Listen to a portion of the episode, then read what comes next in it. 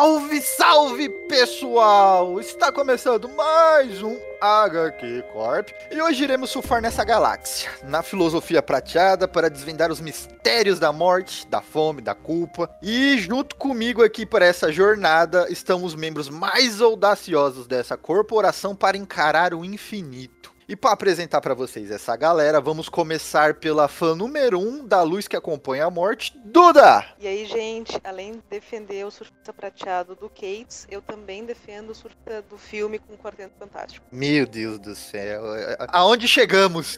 Mas o surfista em si não era ruim. Mas acho que é o contexto completo da obra, não sei.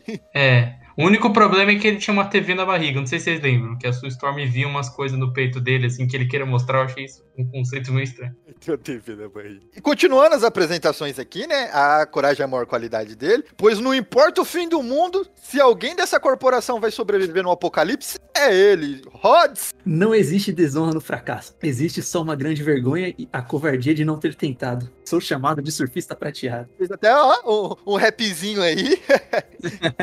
Muito bom, muito bom. e para fechar aqui os membros reunidos hoje, o arauto do HQ Corp, Bruno Mael. Moore, entre na minha casa e desenhe minha família. faça o que você quiser da, da, minha casa. Ela é sua. e é isso aí, meus caros ouvintes. Estamos reunidos hoje para falar dessa obra, desse personagem, né? Favorito do pai da Marvel. Hoje é, nos reunimos para falar de Surfista Prateado, Parábolas e Escuridão. Então, esse é o cast Surfista Prateado, Parábola Escura. Dobradinha prateada. do, dobradinha do surf. A proposta do programa, meu caro ouvinte, é fazer uma viagem entre essas duas obras onde mostramos, né, como a narrativa, a filosofia, a profundidade das histórias evoluíram ao decorrer do tempo, né? Porque Surfista Prateado Parábolas foi escrita pelo Stan Lee e, pelo, e desenhada pelo Moebius, que a, lá em 88, e agora em 2019 a gente teve Surfista Prateado Escuridão, escrito pelo Donny Cates e desenhado pelo Tread Moore. Então a gente vai fazer aqui nessa essa viagem do tempo aqui, essa dobradinha entre essas duas obras sensacionais e ver quais são os acertos, quais são os erros, o que, que mudou na narrativa de lá pra cá com esse personagem e fazer um, um comparativo saudável, vamos dizer assim. A gente não vai dizer quem que é o melhor, a gente vai dizer o que, que tem de diferente, quais são os erros e quais são os acertos aqui entre essas duas obras. É, até porque, né, cara, é, é, muito injusto comparar, né, o Parábola com o Escuridão, assim, né, é outro nível de e também são, assim, por mais que o Donny Kent, obviamente, manter a essência do personagem, filosofia e tudo mais, são propostas diferentes, em épocas diferentes e propostas finais, assim, diferentes. Então é injusto comparar com, com a obra máxima do surfista, né, a parábola. Exatamente, né? Por isso que a ideia aqui é a gente é, ver como as coisas evoluíram ou ver onde pode continuar evoluindo e etc, né? É mais para pegar se há um, um, respeito profundo sobre a filosofia que o personagem sempre traz, né? Porque surfista prateado, você sabe que quando ele está no meio, a gente vai ter algo muito filosófico de reflexão, porque o personagem é isso, sabe? Ele é o alienígena que filosofa e observa a humanidade e, e fica né, observando os erros e acertos que nós, meros mortais, fazemos é o alienígena mais humano que muitos humanos. Exatamente, exatamente. Eu achei engraçado que eu tava relendo o, o Escuridão, e aí no meio da história eu lembrei do surfista Requiem, do Straczynski com Exadib, e isso era tipo, sei lá, ontem, ontem, ontem, falei, putz, não dá tempo de colocar na pauta, não dá pra mudar o podcast, porque eu acho que é um, é um quadrinho que eu sinto que é, talvez seja a ponte dos dois, assim, ele é um meio entre os dois, porque ele trabalha muito bem aquela coisa mais é, universo Marvel do, do surfista e também uma história que tem uma sinopse parecida, né? O surfista entre as suas morrendo, que é uma sinopse similar ao do, do Escuridão. Eu achei engraçado que eu lembrei, tipo, muito em cima, e eu fui reler e eu falei, putz, se eu tivesse lembrado antes, mas fica aí também a. Já, já, já fica já engatilhada aí pras recomendações. E pense você, meu caro ouvinte, então, que Surfista Prateado Requiem é o personagem que a gente ainda não desbloqueou dessa aventura aqui. para adicionar. Lembrando você também, meu caro ouvinte, que o HQ Corp tem redes sociais, tem Facebook, tem Twitter, tem Instagram, tem e-mail. Se você quer falar com a gente, mande um e-mail para o hqcorp.responde@gmail.com que a gente vai adorar receber um e-mail seu e conversar com você, porque ninguém quer falar com a gente, ninguém manda e-mail pra gente. Faz muito tempo que a gente recebeu um último e-mail. Estou me sentindo meio solitário, por favor, mande e-mails, meu, meus caros ouvintes. HQ Corp Solidão. Solidão. Eu, eu, me sinto Batman, sabe? Na animação da Liga da Justiça Sem Limites lá, que ele canta a musiquinha. Solidão, solidão. Não nos deixem surfando por esta galáxia sozinho. Exatamente. Não deixe a gente no vácuo, pelo amor de Deus. Mande um e-mail. Vamos conversar. Não precisa ser sobre o último cast, pode ser sobre o cast que você acabou de ouvir, que a gente vai ler de bom grado de coração, quentinho e tudo mais. E não deixe de procurar HQ Corp em todas as redes sociais. Estamos lá diariamente. O nosso Instagram tá bombando agora, a gente tá lá fazendo agora essa corporação bonita aqui, adicionando membros aqui. Agora tá tendo toda semana lá a gente posta uma página de algum quadrinho que tem relacionado a algum cast pra gente poder conversar sobre aquilo. Então vá lá curtir o nosso Instagram, só jogar na busca, né? HQ Corp, porque somos únicos. E no Twitter o tempo todo lá conversando com vocês, o tempo todo verificando aí o que, que está acontecendo de recente no mundo dos quadrinhos e conversando com todo esse público maravilhoso que temos. Então siga a gente nas redes sociais, meus caros ouvintes. Forte abraço. Então fique confortável e vamos para o cast. O universo foi feito em pedaços Primeiramente, né, antes da gente tá falando sobre as obras aqui, fazendo essa dobradinha galáctica, vamos conversar sobre os autores. Primeiro, Stan Lee, né? Pai da Marvel, porque. Ah, Stan Lee criou a Marvel? Não, Stan Lee não criou a Marvel, mas pai é quem cria. E o Stan Lee criou tudo que, que é canon hoje, tudo que é, é famoso hoje, passou pela mão desse querido escritor, que Deus a tenha, e que vai perpetuar pela eternidade para sempre. A humanidade jamais esquecerá da existência do Stan Lee. E junto com Stan Lee temos a lenda francesa Moebius desenhando, né, o surfista prateado Parábolas. E é muito interessante a história de como esse quadrinho surgiu, né? Porque o Stan Lee e o Moebius estavam numa Comic Con e aí eles se conheceram e resolveram almoçar junto. E aí, enquanto eles almoçavam, começaram a trocar uma ideia. E aí o papo fluiu, foi muito bacana. E o Stan Lee fez um convite, falou assim: a gente devia escrever um quadrinho junto. Aí o Moebius, ah, não sei, talvez, etc. Aí, ah, fala um personagem que você gosta, Moebius. Aí o Moebius, pô, eu sempre fui fã do surfista prateado. Aí o Stan Lee abriu aquele sorrisão, falou: então é isso, a gente vai escrever aqui um quadrinho do surfista prateado, né? Eu nos roteiros, você na arte. E aí trocou uma ideia ali sobre é, é, é, essa proposta com o Moebius e que ele acabou aceitando. E o Moebius acabou desenhando né, esse quadrinho no famoso método Marvel, que é aquela parada de que o Stan Lee conta ali umas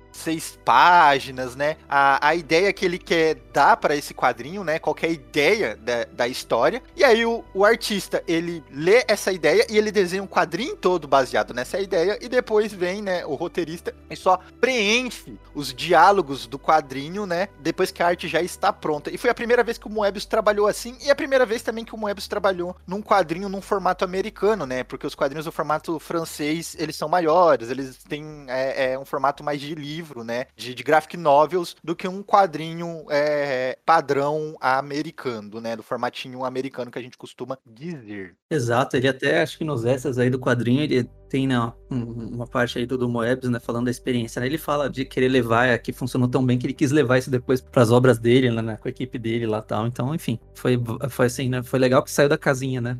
Exatamente, né, cara. É, é um cara fora da casinha, né, que o Moebius é, cara, referência... Com certeza, né, é o cara, é o cara fora da casinha que ele acabou expandindo mais, né, Essa foi uma experiência que acabou expandindo mais o, o leque dele, né. E aí, posteriormente, acho que aqui no HK Corp a gente vai, talvez, tratar do Moebius é, com um pouco mais de calma, né, explicar certinho a importância que ele teve aí, né, de, de arte, né, de representação, né, tal qual o Stan Lee também, né, são caras aí que, né, mudaram a indústria também, né. É, essa época, a época desse quadrinho é a época que o, o Moebius tava, tava popular, né, ele tinha o Incal dele com Jodorowsky tinha acabado, os seis volumes, ali em 88, então tava naquela, tava ali no fim, então até ele tava uma certa popularidade, é, e depois ele foi até fazer obras é, originais todos em inglês, tipo Long Tomorrow e etc. Assim, e é legal que o, é o que a gente falou, né? Tipo, é um cara fora da caixa, fazendo algo fora da caixa para ele, mas que pra gente é dentro da caixa. E ele sai da caixa sem sair da caixa. Negócio meio doido, assim. Filosófico aí, né? Que já combina com tudo.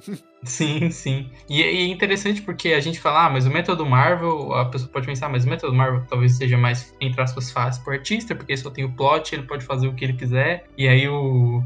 Que desde que seja dentro daquilo, e a roteirista coloca ali a, né, os, os balões, as falas nos balões. Só que, no fim das contas, depende, né? Porque, por exemplo, o Jodorowsky é um cara que tem experiência tanto é, em design, concept art e storyboard de cinema, quanto em quadrinhos que ou ele provia o texto e a arte, ou ele trabalhava no texto de alguém, alguém, por exemplo, como o Jodorowsky, tem ideias muito específicas, muito dele, assim. Então, para alguém que trabalha nessa dicotomia de ou só ele sozinho, ou ele com uma base muito forte, você trabalhar no método Marvel, que é um método meio misto nesse sentido, onde é, o Stanley dá o plot, só que aí ele dá o encaminhamento que ele quer, só que ainda tem que ser preso naquilo, mas ele tem uma liberdade, e ficar naquele meio do caminho pode ser desafiador, né, para um artista que, tipo, não é acostumado a trabalhar com isso. E tem toda a questão do mercado, né? Porque o mercado americano é diferente do mercado europeu, ou, ou, até um, até se você puxar mercados fora do mercado americano em geral, né? Onde você tem, por exemplo, o costume de, de você lançar tomos em, ao invés de volumes ou edições mensais, você lança as coisas em outro formato. Geralmente tem mais tempo, você tem mais tempo de desenvolvimento, um intervalo maior, etc e tal. Que no quadrinho americano você não tem, né? Você meio que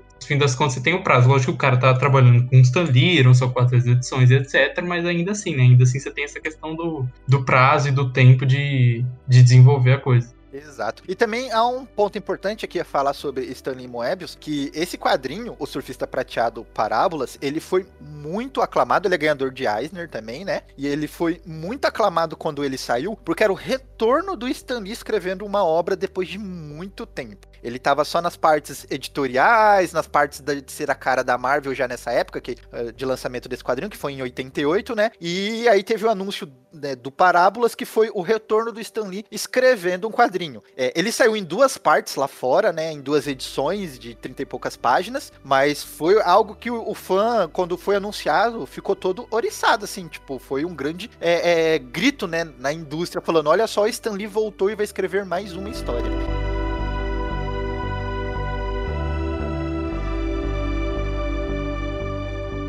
E para fechar essa parte de roteiro e arte aqui do Stanley e do Moebius, trazer para vocês a sinopse de Surfista Prateado é, Parábolas. Manda ver aí, galera. Bom, pessoal, então falando de Parábola aí, né, é basicamente uma, uma história aí sobre, entre aspas, aí, o fim do mundo, né, no universo aí é, contido, né. A, a, pro, a, proposta da série é o seguinte, né, o Galactus, ele, ele vai fazer uma invasão na Terra, né, mas ele não vai atacar a Terra ativamente, né, ele não, não vai, é, não faz ali, o modus operandi dele normal, né, ele, ele tenta persuadir a humanidade a se autodestruir destruir, né? E assim que a humanidade se destruir, o Galactus vai ter carta branca para consumir a Terra, né? E aí, em contrapartida, né, o protagonista, né, o surfista prateado, ele tá num exílio no próprio planeta Terra, né? Acho que ele, ele entre aspas, aí dá-se entender que ele fez um tratado aí com Galactus, né, de proteção, então ele deixou de interferir é, com Galactus lá nas ações deles, né? Em troca disso, acho que aparentemente a Terra estaria fora aí, né, do, do que o Galactus poderia consumir e tal, né? Só que aí com essa invasão, obviamente, o Galactus ele tá quebrando esse pacto dele, né? E a história é, e a história segue aí nesse conflito, né, do, do Galactus tentando corromper a Terra para ele se aproveitar, né, e consumir ela lá, né, para saciar a fome dele, né? E o surfista prateado aí, entre aspas, fazendo uma contrapartida, é, não de confronto, de combate, assim, né, mas talvez de, de ideológico, né? Porque o Galactus ele tenta influenciar a Terra de, de maneira de referência mesmo, né? Ele, ele se porta como Deus, usa alguns pastores e alguns outros representantes, né, para realmente tentar corromper a humanidade para no fim de tudo, né, conseguir aproveitar desse caos tal, né? Então, uh, o legal aqui que a gente tá falando de uma HQ é bem simbólica, né? Que e vai explorar mais essa faceta aí, né? De messianismo, de, de protagonismo humano, né? De escolhas, né? Enfim, né? Todo o kit aí de filosofia e vida e morte aí que o Surfista Prateado traz aí como essência, né? Muita coisa para falar sobre esse quadrinho e a gente vai trazer mais para frente aí para vocês, meu caro ouvinte. Mas aí o legal, então, galera, principalmente aí para você ouvinte aí que quer se poupar aí de spoilers, né? A proposta dessa história, então, nós falamos aqui, né? Reúne dois gênios aí dos quadrinhos, né? É, une a temática aí de, de filosofia e um pouquinho aí de, de crítica a, ao messianismo, né? Religião, a de você é, criar um, um, propósito aí de extrema devoção, né, a um ser galáctico, né? E aí ele bota, é, assim, bota na frente que o Galactus é um ser que tem poderes divinos, mas ele não pode também só atuar como Deus, né? E depois, obviamente, aqui na, na mais no futuro aqui do cast, na zona de spoilers, a gente vai progredir aqui, né, com a argumentação e tal. Mas para quem tem essa curiosidade, é, é, é, assim, é bem fácil vender essa obra aqui, porque, óbvio, né, é um sucesso, ganhador de Eisner, né? A gente tem aqui é, dois gênios e a proposta é mega legal aqui, né? Que é um, é um conflito, né, realmente de ideologia, né, de, de ideias, assim, né? Além da arte linda do Moebius, né, toda a diagramação, é, tudo bem, bem feito, é uma história bem curtinha, né? Então, eu, eu acho que, assim, de, de a recomendação e de assim de uma análise de sentimentos assim é uma, é uma obra que sai um pouquinho dessa esfera do super-herói, né? Obviamente tem combate, tem explosões, né? Tem onomatopeias que eu amo, mas a, a parada é um pouco mais além assim, né? É, é, ela serve realmente para acrescentar um pouquinho nesse debate de filosofia e tal, né? O nome do próprio quadrinho é muito honesto, porque é realmente uma parábola. É uma história curta que te traz toda um uma reflexão sobre isso, né? E é sensacional. E você vai ouvir mais a fundo na zona de spoiler. Eu estou livre agora. Mas para onde eu vou? O que eu faço? Não tenho mais lugar no cosmos. Eu não tenho coisa alguma.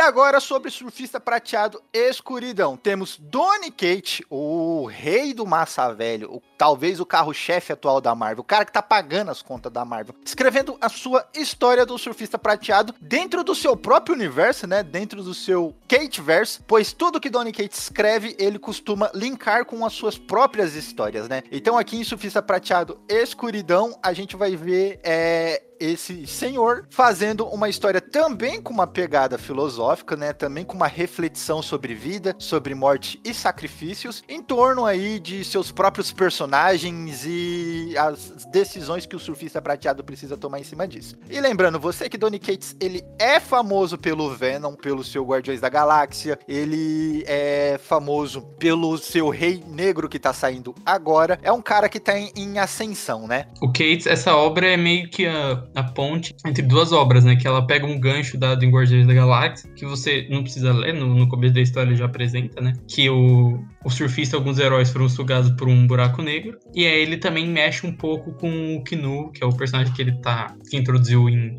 em Venom e que tá sendo. Até agora, né? A saga atual que tá sendo lá fora e tem toda essa construção do Knu. E esse capítulo é meio que um, uma ligação dessa trama cósmica dos Guardiões com o Knu. Tem também a parada do, do, surfista prateado escuro, né? Do surfista prateado preto, que é uma parada que ele fez lá no Thanos dele, né? Esse é, digamos, a forma final do surfista prateado. É, é, é ele linkando de como que isso aconteceu. Sim, sim. Que, que no Thanos, naquele arco. O arco dele do Thanos, né? Ele fez um arco só.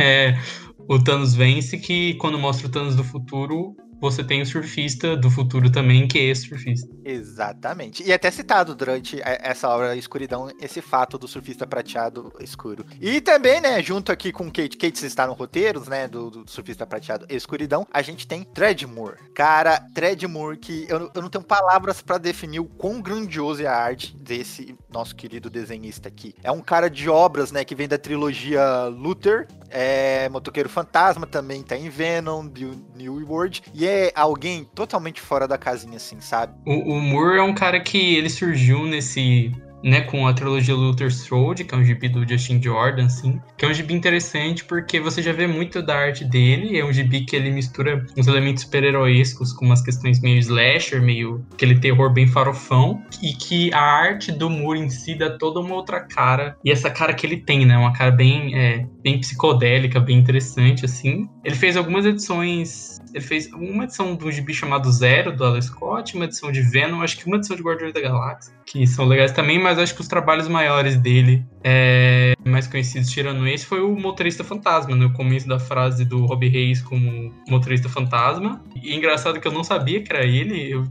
fui descobrir tipo outro dia, eu falei, cara, foi muito sentido, porque essa arte é tipo, realmente muito boa. Fiquei muito surpreso. Sim, eu, eu não sacava, eu li isso na época, assim, não sabia. E o New World do Alice Scott, que é uma obra meio cyberpunk, é uma obra cyberpunk, basicamente, assim, que, que também é muito legal, assim, você vê a construção de outras coisas, que ainda tem aquela característica dele, que é até difícil explicar ainda mais em áudio, assim, mas ele faz de uma, de uma outra maneira, assim. É uma obra bem legal, mas essa obra eu acho que com certeza o Surfista é a obra mais mais mainstream dele, assim, que deixou ele mais, mais famoso. Até assim, para explicar melhor sobre a arte, meu querido ouvinte, vá lá no Instagram do HQ Corp, que provavelmente iremos postar páginas dessa arte grandiosa do Treadmore, e aí você vai entender olhando para toda essa magnitude que a gente tá aqui rasgando essa seda. E a arte combina muito justamente com o personagem, né? Porque justamente o surfista tem essa pegada muito forte de reflexão e de, e de filosofia e tudo mais, e a arte ela consegue, uh, como é que eu posso explicar? Mentir esse sentimento, né? É uma, é uma, é uma arte muito sentimental, eu acho, assim, porque tu, e tu se tu fica perdido na arte também, como o surfista tá perdido nele mesmo no quadrinho, sabe? Ele tá tentando se encontrar e se procurar pela redenção dele mesmo, e a arte reflete muito isso, assim, porque tu se perde, é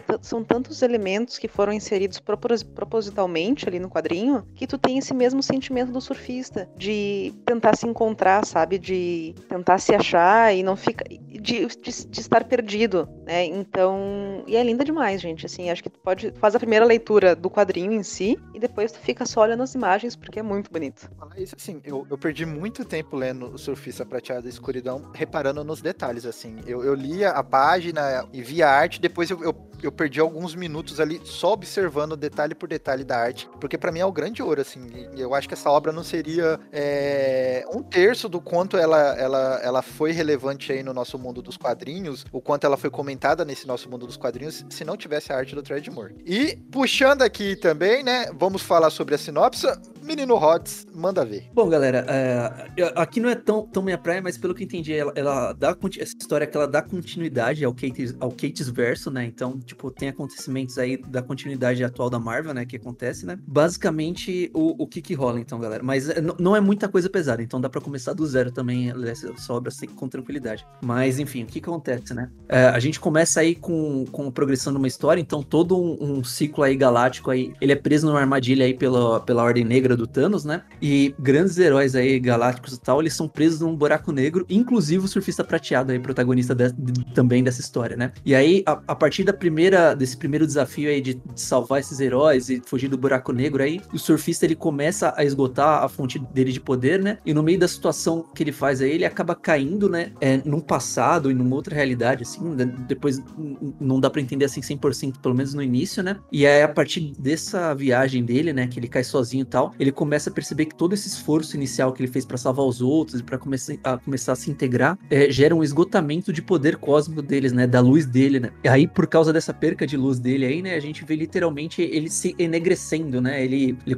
ele, a mão dele começa a ficar preta, né? E aí isso, na verdade, aí é uma analogia que ele realmente tá literalmente perdendo o poder dele, né? Então ele tá numa frase, ele tá num momento de fragilidade, tá num passado barra realidade antiga aí que, é, que ele tem que encarar alguns desafios para tentar, entre aspas, retomar a volta e tem toda a carga emocional dele, né, de refletir o, o, o que que levou ele até aquele momento, né? Quantos planetas ele já viu morrer, né? Tal, e aí, em cima disso, ele vai sofrendo aí diversos desafios para tentar é, encontrar essa luz interior dele e tal, né? E o interessante é que durante o, o surfista, na verdade, ele inicialmente ele foi apresentado como um vilão nas HQs do Quarteto Fantástico, que foi a primeira aparição do surfista, foi em HQs do Quarteto, e ele era tido como um vilão, porque justamente ele fazia esse trabalho sujo do Galactus, né, de procurar o planeta e guiar o seu mestre até o planeta para que ele pudesse se alimentar mas uh, lendo, assim, a... eu tenho aqui em casa duas bibliotecas históricas Marvel do surfista, que são as primeiras histórias dele, assim, a, a história de origem e, sei lá, acho que vai até umas 18 edições, assim, das iniciais do surfista. E ele faz tudo isso com muita culpa. Ele só uh, continua nesse,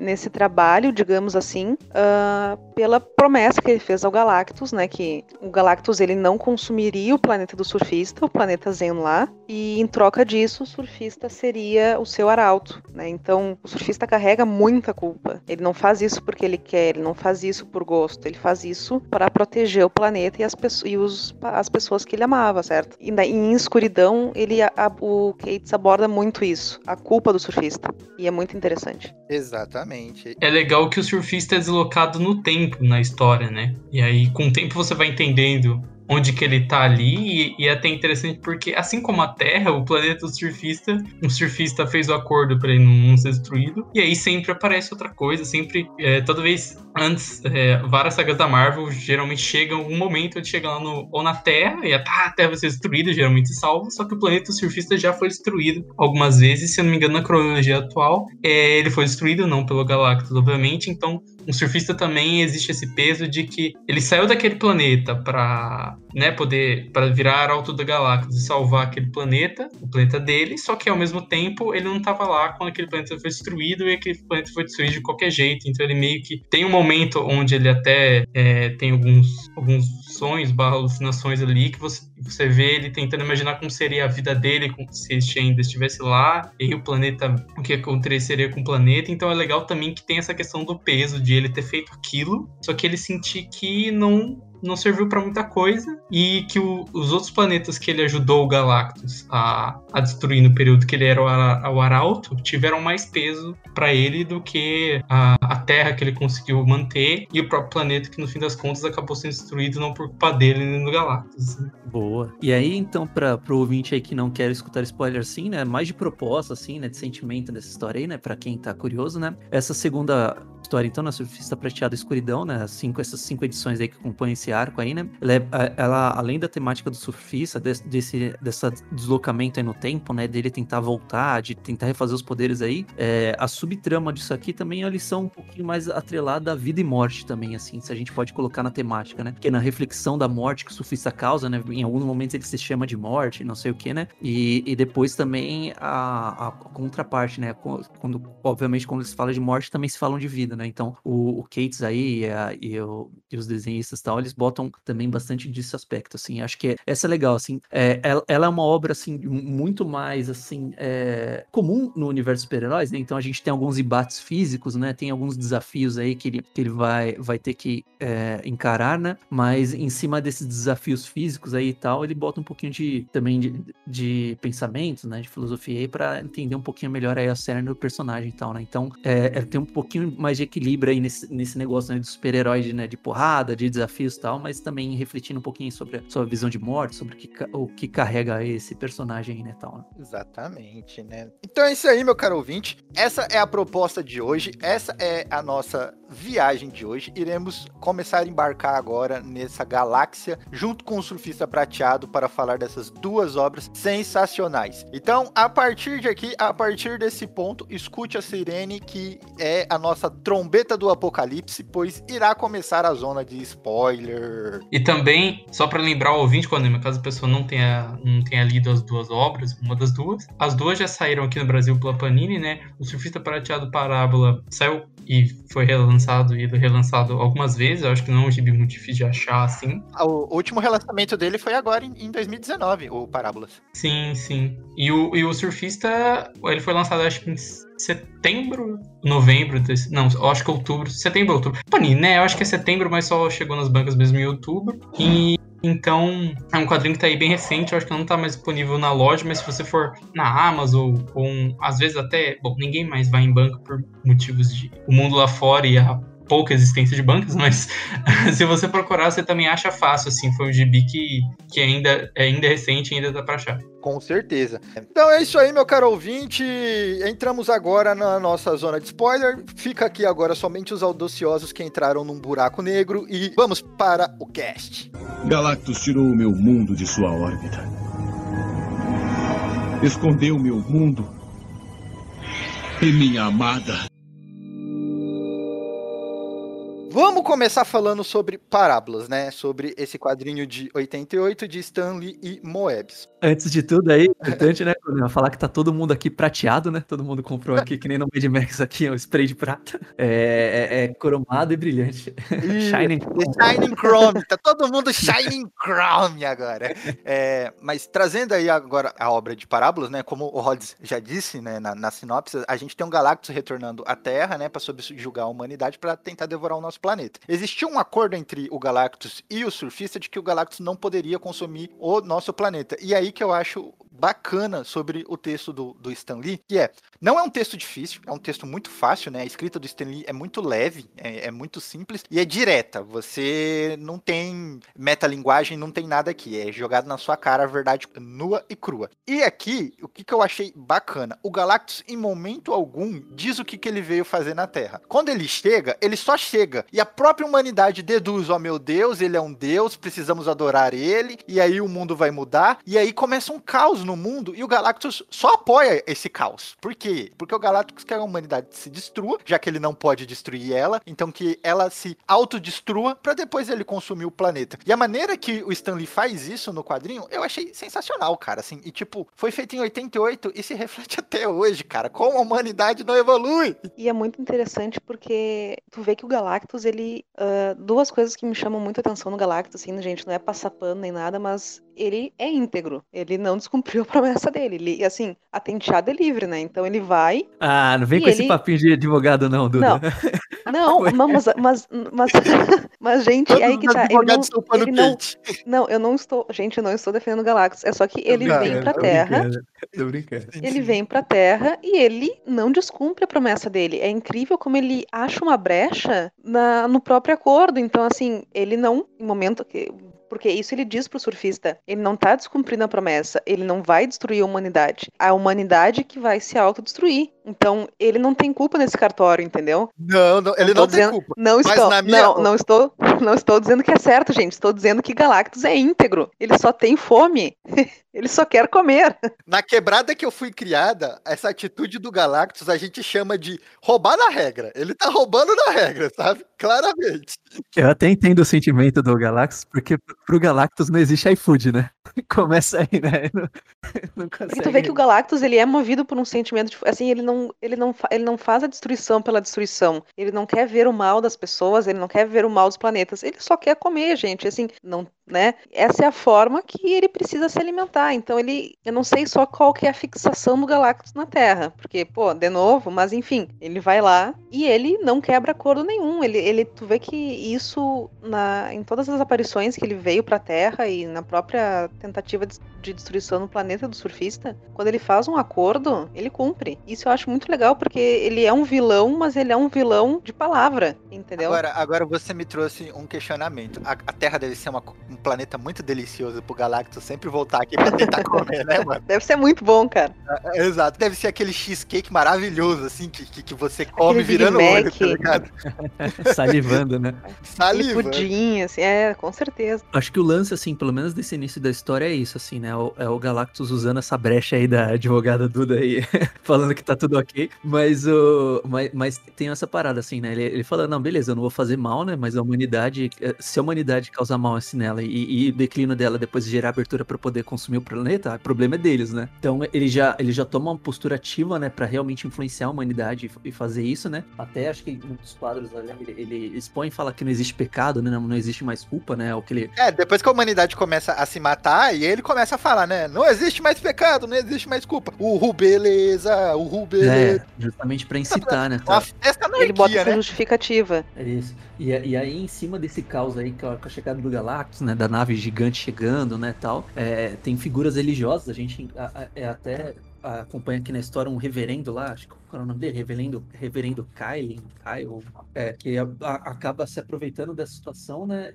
E ele realmente não tinha link divino nenhum, mas ele falou, pô, essa aqui é uma oportunidade, né, de, de ganhar mais poder, assim, né? Então ele fala que ele é um dos profetas do Galactus, né? Tenta, tenta criar essa, essa é, é, direcionar um- uma seita, né, que tá que nessa chegada de um, de um ser, né, com poderes divinos eh, realmente chama atenção, né? Ele tenta se aproveitar da situação e em contrapartida a gente tem um surfista prateado aí que estava exilado na Terra, refletindo, né, um pouquinho sobre os pecados da humanidade aí tentando fazer esse contraponto, né? E aí é legal porque eh, a mensagem, pelo menos inicial aí de, de conflito, é o Galactus falando que a humanidade precisa seguir ele e a humanidade eh, botando essa eh, realmente essa, essa carga aí, né, de seguir um ser divino ou de seguir, né, um- al- alguma liderança aí que tende a trazer respostas fáceis, né, tal, né, que é alguma coisa que se repete aí na, na história, né? E um surfista prateado aqui é mais humanista aí falando, né, que na verdade o bem da humanidade é de ter coragem de tomar as próprias decisões, né, de, de encarar aquilo, né, de evitar é, de, de evitar cair nessa pilha aí divina tal, né, né? E aí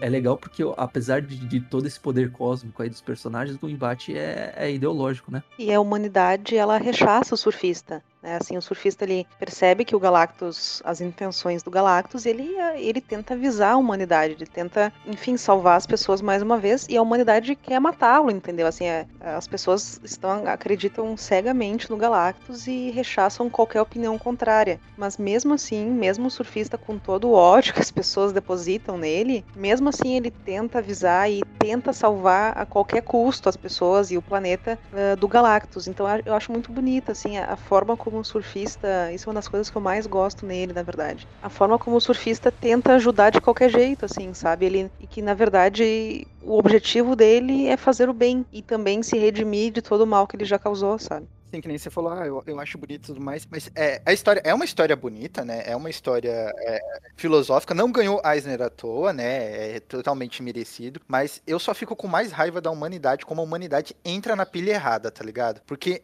é claramente tipo, a história deixa muito claro, porque que nem eu disse, o Stan Lee, ele não, não tem metalinguagem aqui nesse texto. É preto no branco total, assim. E a gente entra muito na pilha errada, que nem você falou assim, o surfista tenta alertar sobre um perigo e ele é linchado pela humanidade. A humanidade não quer escutar que tá errada, tá ligado? E é uma coisa que... As pessoas tipo, ficam cegas, né? Sim. É, e é uma coisa que se reflete até hoje, e é uma coisa que pode se abranger a tudo. Aqui, o, o Stan Lee usa o, a religião, né, como o, o norte dessa história, mas a gente vê isso ampliado por todas as esferas, por exemplo, como futebol, como política, Literalmente, assim, tem uma hora que o surfista fala alguma coisa assim, que é uma, assim, os humanos, assim, mais fracos, alguma coisa assim, né, na visão deles lá, eles tendem a se juntar, né, a querer seguir um grande poder, né, independente do que, que ele causa de mal, de bem, né, a pessoa só quer ter essa comodidade de seguir alguma coisa, né. Eu achei essa página aqui. Uh, é loucura, eles têm sede de, de liderança como um bebê anseia pelo leite materno. Certamente é por isso que são presas tão fáceis de ditadores e tiranos. Cara, olha que é, é lindo, é magnífico, porque é a mais pura verdade. A humanidade tem um defeito de sempre querer o chosen one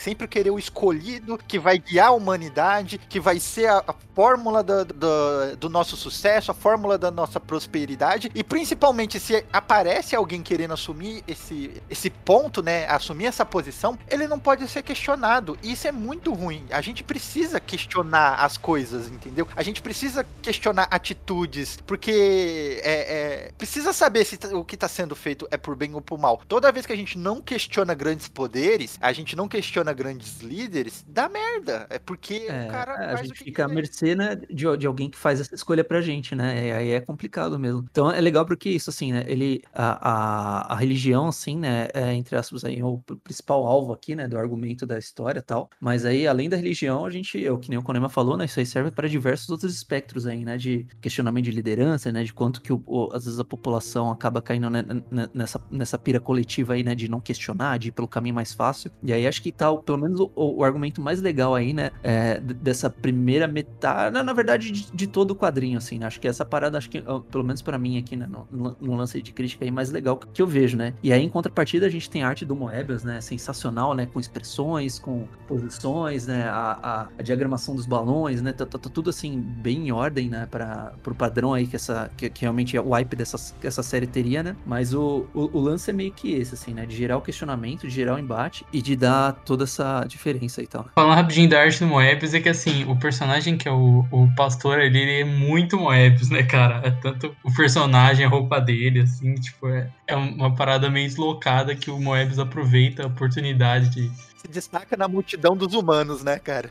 Sim, sim, é, é bem legal, bem a cara dele, assim. Você, você olha os trabalhos dele, tipo, é, se, se, você olhar o artbook que ele fez do Duna, artbook não, né? O storyboard do filme do Duna que nunca saiu, você vê muito isso, a maneira que ele desenha roupa e essas coisas assim, e tem, tem um pouco disso aqui no personagem. E acho interessante também que tem toda essa, essa questão desse conflito, essa questão toda política. E é legal que acho que o meu momento favorito do quadrinho é basicamente um momento que eu acho que talvez seja de todo mundo, né? Que é quando o surfista vai confrontar o Galactus e aí é, é dito para ele tipo, não, você não pode ir. O Galactus ele é ainda é usado pela humanidade, você vai estar sozinho, você vai ser destruído. E aí, o, o bem estilo surfista prateado, naquela pose filosófica, ele, ele fala, eu não tô, assim, parafra, eu tô parafraseando, porque eu não, não estou lendo aqui na minha frente. Eu, eu, estou, na verdade, lendo em inglês, porque eu achei esse inglês mais fácil do que abrir em português. Enfim, se a gente, se a gente não ir para a batalha porque existe pouca chance de vitória, qual que seria o, o, valor disso, né? Então, o que motiva a gente tem que ser o objetivo e não as nossas chances. Que é um, uma mensagem, tipo, um pouco filosófica e bem interessante nessa questão toda de, tipo, algo bem super-heróico de ah, as chances estão todas contra você e você vai lá do mesmo jeito. E o Stanley faz isso, assim, esse texto que é um algo bem super-heróico no estilo surfista, assim, numa parada filosófica, que você olha e fala assim, nossa, que, que bonito, que, que legal. E é legal isso, assim, como é algo teoricamente simples e que o, o Stanley consegue criar algo em volta, assim, criar uma moral mais interessante certeza, com certeza. É, é realmente assim, o, o, o, conflito, né, ele acaba sendo de, desse quadrinho em si, né, como você tá na zona de spoiler, meu querido ouvinte, então você teoricamente já leu, então a gente vai falar ali. O conflito, por, por mais que tenha ali uma perseguição do Galactus em torno do, do surfista, porque o surfista faz isso que o Bruno falou, ele ainda vai à luta, né, tentando ser o ponto da vírgula, e aí ele acaba revelando todos os, o, realmente intenção do Galactus, a humanidade acaba vendo toda essa intenção e destruição, mas no final é, é, é ainda todo o diálogo que tem ali, porque um não derrota o outro, um não mata o outro. É, o, o, surfista simplesmente só faz o, Galactus ser desacreditado, e, e é muito bom. Mas para mim, o, o, o, ponto alto do quadrinho é o final, o discurso do, do surfista na, na ONU ali, na, né, na, nas Nações Unidas, que literalmente ele mostra que o ser humano não aprende, porque agora o ser humano quer o surfista como guia, tá ligado? Os caras acabaram de. Literalmente, os caras literalmente acabaram de ter um exemplo ruim disso com Galactus e em seguida eles querem que o surfista seja o mesmo exemplo. E aí o surfista eh, resolve de uma maneira genial isso aí. É, ele, ele acaba sacrificando o respeito que ele tinha, que ele tinha ganhado. Acabado de ganhar, né? É. é, porque não era mais ele não era mais odiado, enfim, as pessoas, as pessoas finalmente começaram a respeitá-lo, e ele sacrifica esse respeito e essa admiração que ele tinha, que, ele, que as pessoas tinham por ele, uh, novamente pelo bem da humanidade. Para ver se eles aprendem dessa vez, né? Porque, enfim. Não aprende porque só o pastor entendeu, a gente vê no no final, né?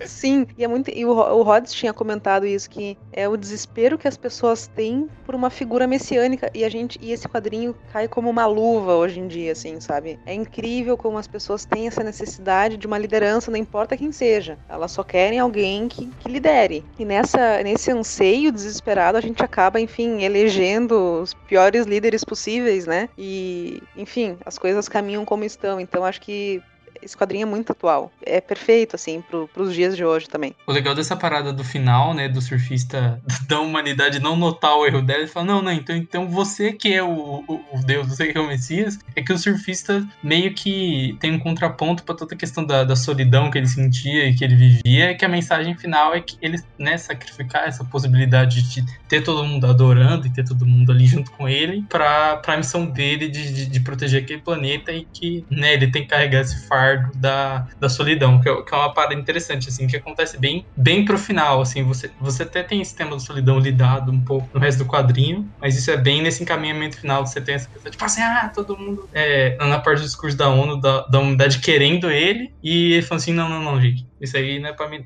é, é, sensacional, cara. Tipo assim, é, é, uma obra que eu acho que se você é fã de quadrinho e tudo mais, por mais que você não conheça nada do Surfista Prateado, você pode ler isso aqui, que não, não interfere em nada, nada mesmo, assim. É uma leitura gostosa, é uma graphic novel, começo, meio e fim, redondinho. É um excelente presente também para quem não é do mundo dos quadrinhos, porque é, é, além de ser fechadinha, traz essa mensagem que a pessoa vai ler isso aqui e vai falar. É, a pessoa vai ler isso aqui, que não, não, não é do mundo mundo dos quadrinhos e vai falar, nossa, que foda, sabe? Porque ela vai entender o texto, ela vai entender tu, toda a proposta do quadrinho e, e vai abrir uma porta até para essa pessoa. E, e, é sensacional. E é bom porque, assim, é uma edição curta, né? 92 páginas. Até algum tempo atrás era uma edição barata. Mas, né? Um Mas dia foi uma edição barata, né?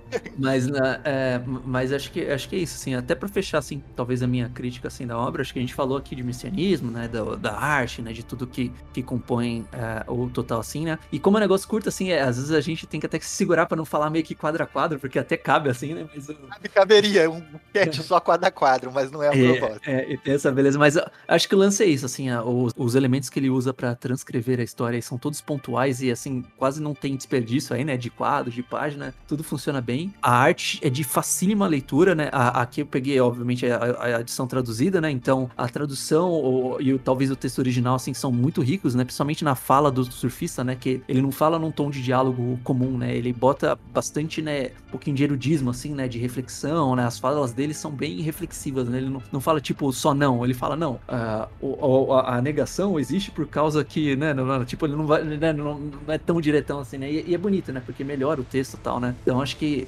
é, é- acho que é uma jornada bem... E o Stan Lee, ele adora isso, né? Tipo, tem vários personagens do Thor, até papo científico de personagem. Ele adora ter um personagem que ele tem um papo meio diferente, assim, que você lê. E o Thor, ele fala daquele jeito meio Shakespeare, essas coisas. Boa, da hora, Maio. É isso aí mesmo, cara. Então, acho que assim, tem todo esse argumento aí, né? é, E fora, né, o, o show aí que a gente já falou aí anteriormente. Então, acho que é, nessa reflexão aí do, do surfista, o, o tema é muito bem abordado, é autocontido, é um negócio, assim, único, né? Com a união desses dois monstros aí, né? Felizmente, a gente tá falando aqui de uma obra pós-mortem dos dois, né? Tanto o Stan Lee quanto o Moebius eles já faleceram, né? Então, a gente fica aqui, nossos sentimentos aqui, nossa homenagem, né? Por, por eles proverem essa, essa obra aqui sensacional, né? Mas que, que legal que a gente tem isso aí pra compartilhar, né? Com, com a nossa galera aí, né? É isso aí, meu caro ouvinte. Pra você ver, Parábolas é 10 de 10 e é uma obra, assim, que envelheceu muito bem, porque a humanidade não aprendeu e ela continua ensinando a gente. Eu acho que é importante as pessoas lerem essa HQ em 2022, quando tiver a próxima eleição para presidente. Seria, a deveria ser distribuída, né? Galera, vocês É, vão ki- votar? Lê aqui essencial. antes. Só dá uma lidinha aqui e aí depois tu vota. Exato. Galactus! Eu quero, sei lá! Traga-me Xalabão!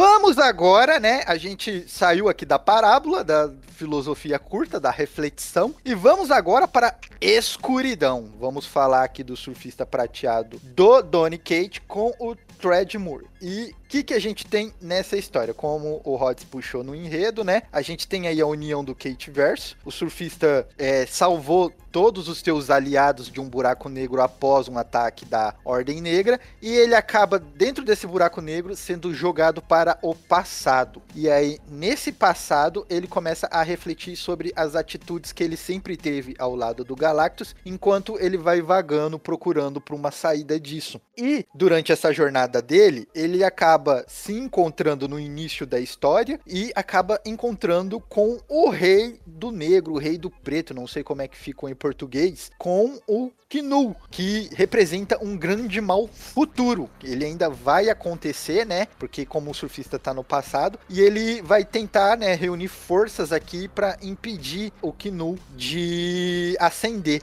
E aí a gente vai ter toda essa jornada do surfista de reflexão dele mesmo, né, de todos os pecados e agora como ele pode corrigir esses pecados já que ele tá no passado, né, enfrentando o Knu e tudo mais, é, e ao mesmo tempo que ele vai perdendo os poderes dele nesse, nesse embate. É que assim, é muito difícil, né, falar de. Depois de ler parábola, assim, é muito difícil, né, pegar uma parada assim que, que é de outra proposta, assim, né, na- já na sequência, assim, né? Mas o- já que o personagem é o mesmo, né? é, qual que eu lancei? É, aqui a gente tem um negócio mais próximo do formato mensal mesmo, né? Tanto que acho que é, faz parte, né, do, da cronologia atual, essa história, né? E aí eu lancei isso, né? Acho que a primeira essa jornada do surfista de refletir o, o quanto de morte que ele causou, e aí salvou os heróis, e no meio desse negócio ele cai nesse passado aí, realidade, não sei tal. E aí a- é legal que assim, é meio que uma jornada do surfista, assim, meio que passando por diversos desafios, né? Até se auto-encontrar aí uma, uma verdade que depois a gente vai comentar com mais calma aqui, né? Aí, é, obviamente, o Cates lá, ele, eu, eu eu- talvez eu seja o menos leitor aqui contemporâneo da Marvel, então tô manjando menos aí desse rolê do Rei Negro e tal, né? Mas é, é óbvio que o Cates, então, ele, ele usou o queridinho que ele criou, né? O Rei Negro, pra, acho que, aumentar aí o desafio da história do surfista, né? Que já, já tá. E, e é legal porque, assim, botar o surfista que tem tanto, tanto poder, né? Numa situação que ele tá fragilizado, é um artifício legal, né? Pra, pra melhorar o senso de urgência, né? O que, que tá acontecendo, né? Essa meio que infecção dele aí, né? Entre aspas, infecção, né? Porque na verdade ele só tá perdendo poder, né? É, é legal, né? Que também funciona de elemento visual bem legal. A arte aí do, do Mania que vocês comentaram aí é, tipo, bem massa, assim, né? Bem diferenciada, assim, no, pro padrão, né? Que a gente tem aí da, da indústria também, né? E é, dá uma viagem, assim, mais legalzinha, né? Na, na hora de apreciar também esse, esse negócio, né? Eu acho bacana que é, a gente tem lá no Parábolas, né? Todo um, um, texto, que nem eu falei assim, sem metalinguagem, né? Um texto cru mesmo do, do Stan Lee, que funciona muito bem com a história. Enquanto aqui, o, o Donny Kate, ele já parte para várias metalinguagens, né? Como é, a questão da luz do surfista ser uma parada que se reflete a esperança, a que se reflete a, a bondade e tudo mais, enquanto o Kinu representa todo o mal e escuridão que está jogada, escondida dentro do universo e que vai se acender ainda, né, nesse mundo. E o quanto o surfista, né, ele se sente responsável devido a todo o mal que ele já causou junto com o Galactus, ele se sente responsável em impedir que esse mal que o Kinu representa entrar em ascensão, entendeu? Ele, ele se sente responsável meio que para poder se redimir pelos próprios pecados dele. E, e ele entra numa jornada muito, muito doidona aqui por conta disso. Ele chega a ser até consumido, né, no começo da história pelo, pelo negro do, do, do né, pelo simbionte, mas aí ele, ele vai, né, se libertando à medida de que ele vai entendendo que é necessário lutar contra isso. E é interessante porque mostra que aquela, aquela filosofia de vida que já foi dita várias vezes também, mas que aqui é abordada de uma forma diferente, que sempre há luz na escuridão e que sempre há escuridão na luz. Então o surfista é literalmente a prova de que não existe alguém 100% de luz. Até ele, até ele tem escuridão dentro de si e ele carrega, enfim, desde que ele virou o arauto do Galactus. Então essa, essa escuridão do surfista também representa o mal que ele já causou. Embora a luz dele seja maior, enfim, ele sempre esteja buscando a luz e sempre esteja buscando fazer o bem, ele também tem a própria escuridão dentro dele decorrente da vida que ele já viveu, sabe? Isso é muito bacana também. Eu acho bacana que todo confronto, né, nesse quadrinho que o surfista tem, é, é seja né, com o ego, com o, o, o, o e etc., ele só consegue escapar e dar um passo adiante quando ele sacrifica a própria luz dele e a escuridão escuridão que ele vai sendo consumida, o negro que ele vai sendo consumido, é, é, é, representado por isso. Toda vez que ele, ele faz esse esforço de sacrificar a própria luz, ele vai sendo consumido pela escuridão, né? Ele vai sendo preenchido com um preto. É, é legal que, assim, a arte do, do Ted Moore carrega muito, né? E, e logo no começo, o começo já é de muito impacto, né? Toda aquela cena deles no buraco negro, o surfista tentando resolver a situação e é legal que o Ted Moore usa um recurso de, de né, basicamente, quando você tem você tem o chão, aí você pode traçar aquelas linhas, linhas de perspectiva, basicamente, né? Ele, ele usa isso na arte, na arte mesmo, para você ver a impressão que o universo tá meio que se colocar assim, se movendo se modificando, né? Você tá conseguindo entender o que tá acontecendo ali de uma maneira meio 3D e a forma que ele tá fazendo tudo aquilo, ele faz, eu acho que só um pouco mais pro pro final, assim. E ao longo do gibi todo ele sabe usar muito bem a forma do surfista, a mudança de forma dele, a prancha. Eu acho que a prancha talvez seja a parada mais interessante que eu vi em anos recentes, assim. De como ele usa a prancha de muitas e muitas maneiras. É, eu fui perguntar para leitores de surfista, porque eu não sou um leitor de surfista. Falei assim, ele pode moldar a prancha dele dessa maneira, porque eu achei uma coisa muito bacana. Ele moldar a prancha para as coisas úteis que ele precisa, né? E, e nessa parada do, do buraco negro que você comentou, Bruno, eu acho bacana quando ele ele começa a salvar os heróis, que o Treadmoor, ele faz movimento muito bem, muito bem mesmo assim. A gente tem é, é, artistas na indústria que às vezes não consegue passar a sensação de movimento quando ele faz uma arte. E o Treadmoor faz a, a, a, sensação de movimento de uma maneira inacreditável, assim. Eu, eu, senti o quadrinho fluindo enquanto eu lia. E quando ele salva os heróis, você vê a, a sensação de movimento do surfista rasgando, né, o, o, o, o buraco negro e os heróis caindo de, desse rasgo de uma maneira muito muito bonita, de uma maneira muito da hora, sabe? É uma arte distorcida, né? Para quem para quem vê uh, anime, ou acho que animação em geral, né? Sempre tem. Naruto, acho que talvez seja mais popular nesse sentido da galera pausar e ver algum frame muito estranho, né? E isso acontece porque para criar um movimento, você não faz simplesmente ah, um frame de cada um, de cada etapa do movimento. E quanto menos frames você tem, mais travada fica essa, esse movimento. Então, existem esses frames de meio, assim, onde o personagem tá numa forma completamente é, distorcida mesmo. Ah, o personagem vai dar um soco e existe um frame onde ele tá todo distorcido indo pra frente, a mão dele tá esticada, que é algo que é feito para dar essa sensação de movimento com todos os frames juntos. Né? E o, aqui, o, como é, o é quadrinho, o Thread Moores usa isso né, de uma forma estática. Então ele, ele distorce para você entender que está tendo todo um movimento. assim Ele consegue fazer isso muito bem. Ele faz isso em alguns momentos de bi e você consegue entender o que está acontecendo mesmo estando estático. assim Putz, é uma arte muito boa. Até, até as perspectivas dele são muito boas. Tem aquela, aquela cena que você vê o surfista por baixo, com as duas pernas esticadas, assim. Ele faz, é, tipo, um,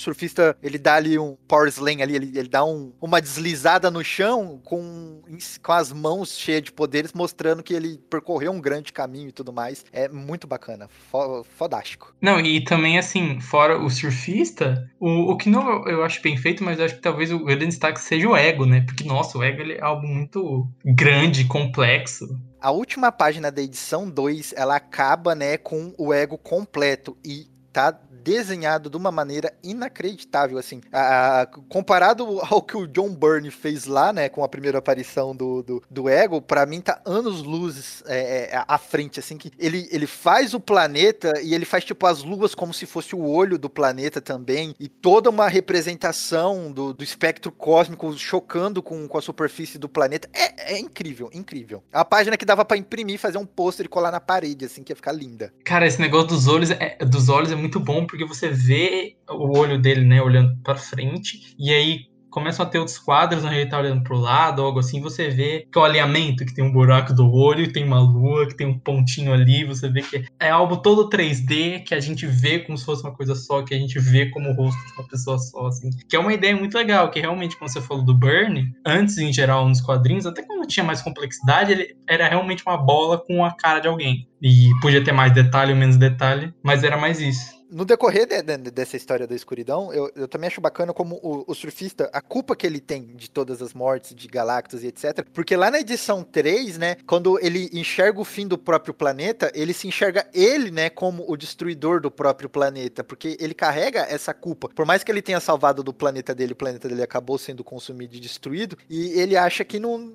não ele não foi o suficiente, né? E, e ele se sente responsável por tudo isso. E traz essa, essa reflexão, esse quadrinho, de que é, não é porque a gente não conseguiu fazer algo que a gente também se torna 100% responsável pelas consequências disso, né? É, ele fez a parte dele e ele não deveria se sentir responsável por fazer a parte dele sobre toda a destruição. Galactus tem grande impacto sobre isso, mas o surfista puxa toda essa responsabilidade para ele. E o quadrinho fala muito sobre isso. Quando a gente tem lá na edição 4 o diálogo do Galak, né, que é antes de ser Galactus, né, do Gala, né, é, é, com o surfista, que o surfista tá ali pra matar o Galactus, e o Galactus conversa com ele sobre isso, né? Que, cara, você não é responsável por todas as mortes do universo. Você tentando impedir isso, você vai se tornar, né? Porque você vai trazer a morte para mim como, tra como eu trago a morte para tudo. E eu acho que esse não é o caminho que você quer seguir. E o Galactus ainda não era como ele não era Galactus, ainda ele ainda não tinha causado uh, as mortes, né? Então o surfista ele iria dar uma de Minority Report e matar o Galactus antes dele ser o Galactus e, entre aspas, merecer a morte, né? Então tem até uma parte que, que o Gala fala assim: ah, será que eu posso saber os meus crimes antes de morrer, pelo menos. É, é muito bacana, assim, o, o, e daí chega o Vigia, chega o Vigia querendo impedir a morte do Galactus, é bem bacana, assim, pro surfista não interferir muito na, na, na linha do tempo, né, assim. E eu, eu não sei se eu entendi errado ou se foi uma metáfora que eu tirei da minha cabeça sobre isso, mas eu fiquei entendendo, assim, que, tipo, o Galactus, antes de ser Galactus, né, quando ele era sua gala, ele era uma pessoa sensata, ele era uma pessoa bem, mas a fome que ele vai sentir com a ascensão dele se tornando Galactus, deixou ele louco, tá ligado? Tipo, as ações dele é simplesmente de alguém que está faminto e não consegue controlar essa fome. E e ele se torna louco por conta disso. É que, na verdade, o Galactus, é que nem, que nem eu disse no parábola, né? Eles, ele não busca o mal pelo mal, a destruição pela destruição. Ele, o objetivo dele é se alimentar e, enfim. Todo mundo fica insano quando tá com fome. é, não, e assim como nós uh, matamos outros seres vivos para nos alimentarmos, e, e assim é a vida, essa é a forma que o Galactus se alimenta. Assim, ele não. É o jeito dele, digamos assim, né? Enfim, não passando pano ou dizendo se é certo ou errado, mas ele não mata porque ele gosta, ele mata porque ele consome o planeta porque ele precisa, senão ele morre, entende? Não é, digamos assim, uma escolha, né? Tanto que o surfista, no início, ele pegava só, ele, pe- ele tinha essa preferência de procurar por planetas que não tinham vida, justamente para minimizar os danos, né? Então, enfim, É que eu acho que o Galactus do Cates, nem tanto, assim. Eu senti um pouco nessa história que o Anema falou, dele meio que ter sido corrompido. E quando o Galactus aparece no Thor, no comecinho do Thor do Cates, eu senti bastante isso, que a visão dele pro personagem é que o Galactus meio que foi, meio que foi corrompido, assim. E eu não gosto tanto dessa visão. assim. Talvez por isso que eu, essa história eu fiquei lembrando em vários. Não é corrompido, eu eu sinto que ele se tornou insano pela fome, sabe? É alguém que. É uma dor que ele sente que ele não consegue fazer mais nada a não ser pensar em comer, tá ligado? Trollar, né? Acho que é, é, acho que esse é o cerne mesmo da, da coisa. Que, até porque, né, ele é um ser mega antigo, né? Já passou por outras coisas, né? Então a racionalidade dele, né, tá muito afetada mesmo, né? Por causa dessa, dessa fome então. Eu acho que do- da mesma maneira que a gente pode fazer o, o parábola, o surfista prateado parábolas página a página por ser uma história curta e tudo mais, a gente também consegue fazer isso com o escuridão, mas o escuridão seria um página a página só falando das artes do Thread Moore, porque eu tô folheando aqui e aí tem, né, o momento em que ele entra dentro do ego pra salvar o ego e é um show de arte inacreditável assim, é uma coisa muito linda de se ver. colorização dessa história é muito, muito legal também. Eu, eu gosto bastante assim, de como que ele usa né, os elementos, né? Tipo, pira na, no lance galáctico e pseudo né, físico também, né? Então, pra dar, né, o devido crédito também ao colorista, como o Rods falou, o David Stewart, ele também manda super bem, né, cara, na, na, na pintura. E a, e a arte do Treadmore é uma arte que a cor adiciona muito a ela, né? Até outro dia eu tava. A gente tava falando na corporação, assim, fora do, do podcast, que o, o Moore tinha feito uma edição do Batman preto e branco, né? E aí eu tava comentando com eles que, tipo, puta, a arte dele em preto e branco é, não é a mesma coisa, é outra sensação, é outra parada, assim, porque a cor dá muito uma psicodelia, uma tridimensionalidade, coisa assim, que em preto e branco não tem. Então, tipo, o trabalho do Dave Stewart tem muito valor nesse, nesse gibi. É, ele, ele, ele termina de preencher a vida que a arte do Treadmill merece, né? Então é necessária a cor para ser essa grandiosidade toda. Mas até assim, antes de talvez vocês entrarem no, no ato final, assim, a reflexão que eu gosto, assim, pelo menos assim, da minha parte dessa história, ela. o- acho que o desafio, né, que, que a gente falou lá no início, né, do surfista fragilizado, e meio que essa aventura que ele passa aí nesse passado aí, né, primeiro com o Gnu como se fosse, né, um, que tá caçando ele, né, por causa do infortúnio, né, ele caiu lá na terra do, do Gnu lá e, né, acabou se enroscando lá e agora virou alvo, né, de- do ódio aí do, do Rei Negro, né, e aí depois tem a aventura com o Ego, que é legal, reflexivo, né, e aí pega um Ego num momento mais infante, né, um Ego jovem, né, que é também legal, como eu falei, não, não é muito minha praia aqui a cronologia da Marvel, assim, mas eu não, não sei se a galera explorou por esse lado também, né, e aí pra fechar também na reflexão com o Galã lá, que era o ser antes do Galactus, do Galactus, né, E, e para mim, assim, tipo, a edição 4, né, que é em cinco partes, né, o Surfista Prateado da Escuridão, mas a edição 4, pra mim, é a melhor edição, assim, disparada. Foi a edição que eu li duas vezes, porque uma arte con- continua fenomenal, e aqui ele brinca muito com é, a parada do surfista versus Galactus, né? Tem até uma página onde o Galactus representa o inimigo natural do surfista, que o, Treadmore faz que o surfista é uma cobra, o Galactus é uma águia. O surfista é um golfinho, o Galactus é um polvo. O surfista é um lobo, o Galactus é um cervo. Então tem essa dualidade de que eles são é, inimigos e presas naturais um do outro. E aqui tem o diálogo mais profundo mesmo da história. Porque o Knu tá caçando o surfista porque ele quer consumir a luz, a única luz que chegou até ele até esse presente momento, né? Lembrando que a gente tá no, no, no início de um, de um universo, né? Da Marvel, podemos se dizer assim. E o surfista tá tentando impedir isso. E é nesse diálogo que ele tem com o Galactus, né? Com o Gala, né? Que ele vai entender de que a morte e a destruição nunca é a solução de nada. Que há outra é, solução para isso. E o próprio diálogo que ele tem com o, o Vigia mostra também que, cara, você pode tomar a atitude que você quiser aqui. Isso aqui só vai se ramificar para uma, uma realidade alternativa. Isso não vai impedir os seus pecados de existir. Eles já aconteceram. Eles já. É legal, né? Porque sai da solução mais imediatista, né? Que nem a Duda brincou lá no Minority Report, né? O, o caso simples lá de querer matar Hitler, né, o bebê Hitler, né? Que todo mundo sempre faz piada, né? Mas é, mas é isso aí. Acho que. E aí tudo. E essa discussão aí leva pro final da história mesmo, depois, né? De como que, que não, só, não só da morte é solução, né? Mas existe a vida também como solução, né? E aí, assim, só fechando esse negócio da jornada, acho que é bem legal. Pelo menos eu, assim, não tô tão acostumado com a cronologia atual, achei legal, achei bastante. O, o Nu, assim, é só um, um, antagonismo que precisava existir na história, como eles poderiam usar qualquer outro poder cósmico aí no, no lugar. Qualquer assim, outro né? Então, personagem galáctico teria servido igual. é, não, não atrapalha, mas também né, não, não faz tanta diferença. Mas óbvio, né? Como o Cates, né, tá fazendo, ele obviamente vai usar o filho dele, né? Então não.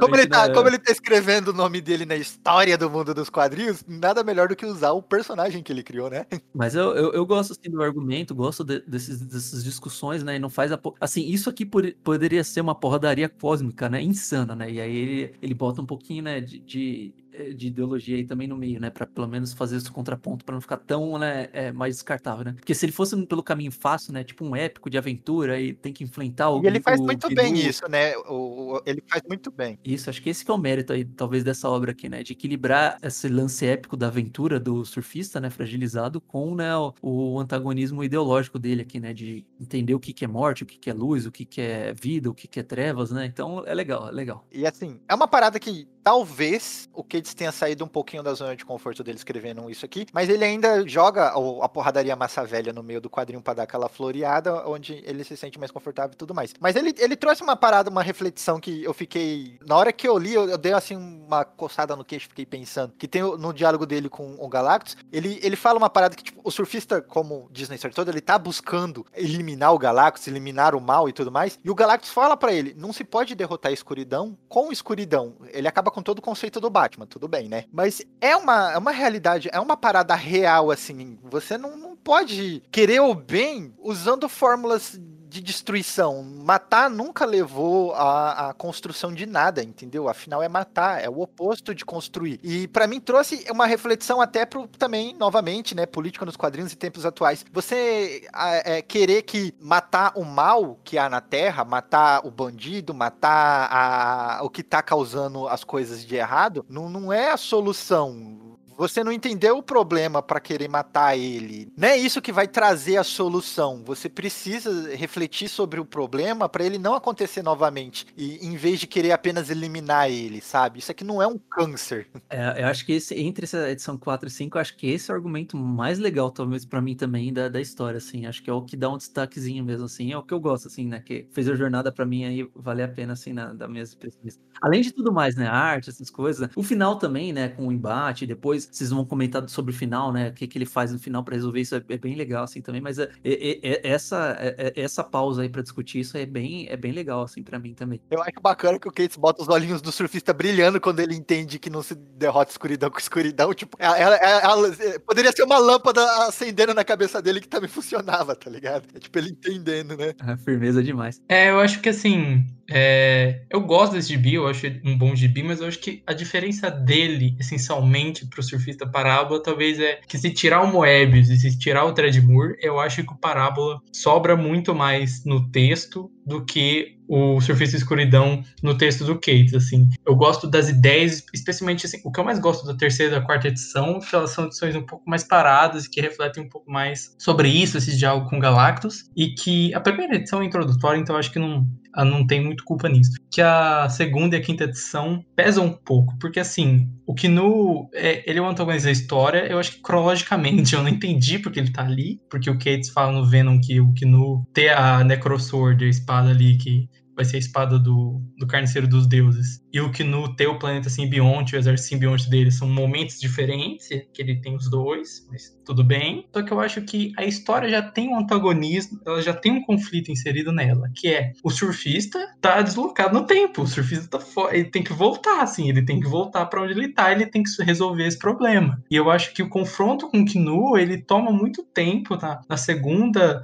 e na quinta edição para isso, sendo que o confronto já existe, que é o confronto de tipo, velho, o surfista, tipo, tem um confronto dele estar morrendo também, e tem o confronto dele estar fora daí. Então, tipo, das duas, uma, primeiramente, ele tá fora do tempo, e ele vai morrer, ou não necessariamente morrer, né, mas a luz dele tá se esvaindo. E, e eu acho que esse confronto do Knu toma muito tempo nisso, especialmente na última edição, onde uma boa parte disso é esse confronto, e no final o surfista resolve meio tudo muito rápido, e como é um gibi que a gente vê muito a mente dele, a forma que ele pensa, etc e tal, todo o raciocínio dele, toda essa reflexão dele que vai pro final, ela acontece muito rápido, porque uma parte boa do gibi tem que ser uma porrada com o Gnu por motivo nenhum, assim, sabe? Tanto que a gente tava conversando antes, explicando o final, tentando refletir, tipo, ah, ele criou toda a vida do universo, ou ele criou só o planeta dele e alguns outros planetas, ele conseguiu voltar no buraco negro, ou ele fez tal coisa, tipo, eu acho que é um gibi que ele se beneficiaria mais do Cates é, fazer algo que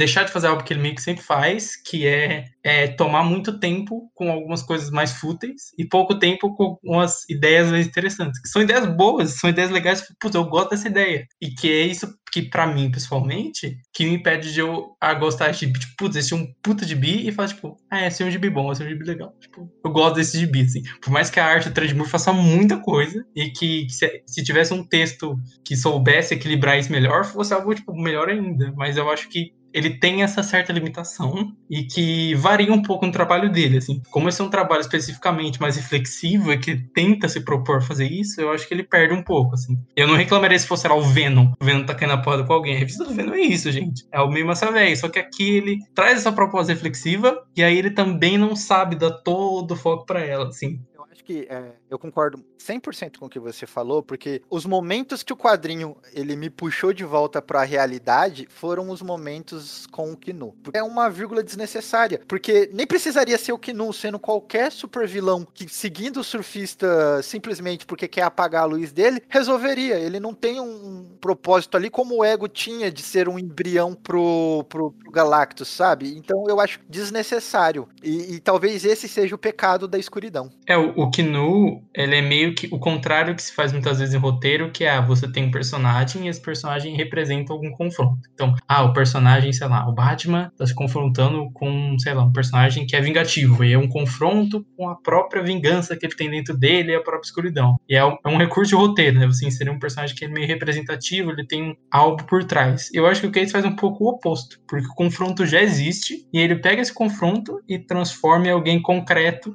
e físico ali. Então é como se tem todo um confronto filosófico que ele meio que se resume a esse cara aqui que é a escuridão, que é o rei de preto, assim, que é um pouco o contrário. Eu acho que talvez ele poderia ter sido o Knu se ele tivesse feito o oposto disso, se o Knu realmente fosse um personagem que tem algo por trás e não um conceito que ele quis sintetizar no personagem para cair na porrada. E é como se o surfista estivesse caindo na porrada com o confronto do gibi em si, assim, com o tema do gibi, sabe? Em dúvida se, tipo assim, o Galactus, o Gala, né? O Gala barra Galactus na história e o Knu tem o mesmo papel, entendeu? Poderia ser. Um dos dois só resolveria tudo isso, todo esse, esse conflito do, do surfista. E aí ele dividiu é, né, esse antagonismo que. Uh, mas eu não, eu, eu concordo, assim, eu achei que no início, uh, o, no, no, início, que Nu era muito presente, tipo assim, teve, ele teve uma importância muito grande no início e foi se dissipando, assim, da, ali da, do, do, do meio pro final e eu não, eu não achei que o final foi, assim, não precisa, que nem, que nem tu disse, assim, podia ser qualquer outro personagem, sabe? Eu acho que ali, o, entre aspas, a participação do Ego e do, do Igo, né, e do, e do próprio Galactus é muito mais significativa narrativa do que do que no, sabe? Assim, não poderia ter sido qualquer outro personagem para levar o surfista para esse lado. Mas o, o, final eu achei assim que quando eu li eu falei assim, nossa, deu tipo assim, um, explodiu assim, eu achei muito genial. Eu, eu parece que o surfista finalmente encontrou a redenção que ele tanto procurava, sabe? De ele percebe que não é matando e não é se sucumbindo à escuridão que ele vai conseguir se redimir, mas sim sucumbindo à própria luz dele. E literalmente faz isso no quadrinho, né? Ele literalmente explode em luz. Então, assim, eu achei muito bonito e muito poético, assim. Acho que essa parte, principalmente, foi talvez o ápice filosófico que o Donny Cates conseguiu pôr no quadrinho, que possa ser comparado, talvez, obviamente menos, mas que chega perto de uma comparação aos, aos diálogos do, de parábola do Stan Lee, assim, para mim acho que foi o ponto alto do quadrinho é justamente essa mensagem final, assim. É, é a mensagem que a luz é vida, né? E não é matando que você iria resolver o seu problema, e sim dando mais vida, né? Sim, é, é, é, protegendo isso. E só assim que ele conseguiu alcançar a paz que ele procurava. Porque assim, tu, lendo as histórias do surfista e acompanhando, assim, talvez desde a primeira aparição, tu vê que ele é um personagem que é angustiado pelo mal que ele causou, e que ele leva isso nas costas, e que ele se arrepende muito, e que ele, uh, no, no próprio escuridão, ele, pô, ele volta, no, ele tá no passado, então ele pensa assim, pô, agora eu tenho uma oportunidade de anular o mal que eu fiz. Então ele tenta ali uh, matar o, o Gala para evitar o mal que ele causaria, mas matando o Gala, ele estaria. É aquela velha metáfora, assim, que a gente até comentou no, no, no cast de Death Note, assim. Tu matando o mal, tu tá se comparando a ele. Você se torna o mal matando o mal. É, tu estaria fazendo a mesma coisa que, que, que o Galactus faria, entende? Estaria acabando com uma vida igual. Então, ele consegue nesse final justamente isso, assim, que é não sucumbir à escuridão, que por muitas vezes é tentadora, mas sim semear ainda mais vida e conseguir se redimir pelas mortes que ele causou, assim. Eu achei muito bonito, muito bonito de verdade, assim. Por isso que o surfista é foda, gente. Não, não, não, tem, não tem palavras. Eu, eu gosto, eu realmente gosto, assim, da ideia desse final. Apesar de tudo que a gente falou do Knu, de ser aquele negócio de, putz, esse cara ainda tá aí, bicho. É, essa ideia do final, né? Sim, e eu também, eu, eu, eu, não lembrava que ele ia voltar, e eu já tinha lido. E, mas eu gosto dessa ideia toda, esse fechamento que ele dá pro, pro personagem, assim, especialmente. Talvez seja por isso que eu gosto, eu gosto da quarta edição, porque a quarta edição é muito essas cartas na mesa e as ideias, essa discussão. E e eu acho que essa ideia do final, ela não foi tão bem desenvolvida, mas eu ainda gosto dela. Como a Duda falou, que dá esse meio que fechamento dele se redimir consigo mesmo, basicamente. Né? Ninguém, co co ninguém cobra o, Quer dizer, pessoas cobram, na verdade. Enfim, ninguém tá apontando uma arma pra cabeça pro surfista e fala, ah, você que matou um monte de planeta. É ele com ele mesmo, assim. Ó. Talvez por isso que eu não gosto de ter um antagonista físico, porque o confronto dele com ele mesmo é muito mais forte do que isso. ele é o próprio antagonista, final, assim. né? É, a exatamente. é a própria antagonista do surfista em todos os quadrinhos, praticamente. Sim, exato, assim. Esse fechamento do fim, é, é, eu acho que eu gosto dele mesmo com a execução que foi feita, assim. Eu concordo 100%. Agora, me tira uma dúvida daquela reflexão que a gente, que a gente teve antes, até pro, pro, pro ouvinte participar. É, o surfista, nesse ato final dele, ele criou o universo Marvel, criando, expandindo a luz dele com as sementes, né? Ou ele criou apenas os planetas que ele destruiu? Tipo, ele é a vida ao mesmo tempo que ele é a morte de, de, disso no futuro. Ah, no meu entendimento, ele criou o universo Marvel como um todo, assim, porque não, não tem uma especificação de que ele criou só os planetas que ele, que ele destruiu, assim. Ele cria o Zenlá, que é o planeta dele, sendo que o Zenlá não foi destruído pelo Galactus, né? Então, no meu entendimento, ele não necessariamente o universo inteiro, mas que ele foi responsável pela criação de milhões de planetas, assim, e de porque na, na arte, vidas. claramente, né? É, na arte, claramente, quando ele planta lá na Terra Seca a, a, e a flor se expande para todo o universo, você vê da, da fumaça, da luz, né? Saindo vários planetas. Sim, porque aqui ele, ele tá. Tô até conferindo aqui, pedindo ajuda aos, aos universitários, pegando o quadrinho aqui. Uh, então ele diz assim, ó, meus átomos caem como sementes por toda a galáxia, dando vida a planetas que vi morrerem, mas não especifica que só foi esses planetas, entende? Então, obviamente ele deve ter revivido os planetas que ele, que ele foi o responsável por achar, mas que não, não, não foi apenas isso. Então, no meu entendimento, foi o universo inteiro, assim, pelo menos. Eu acho que ele criou mais vida do que os planetas que destruiu, mas talvez não seja o universo todo, assim. Porque como você tem o ego ali, dá a entender que existe vida fora de tudo aquilo, então deve existir toda tipo, outra vida, assim, mas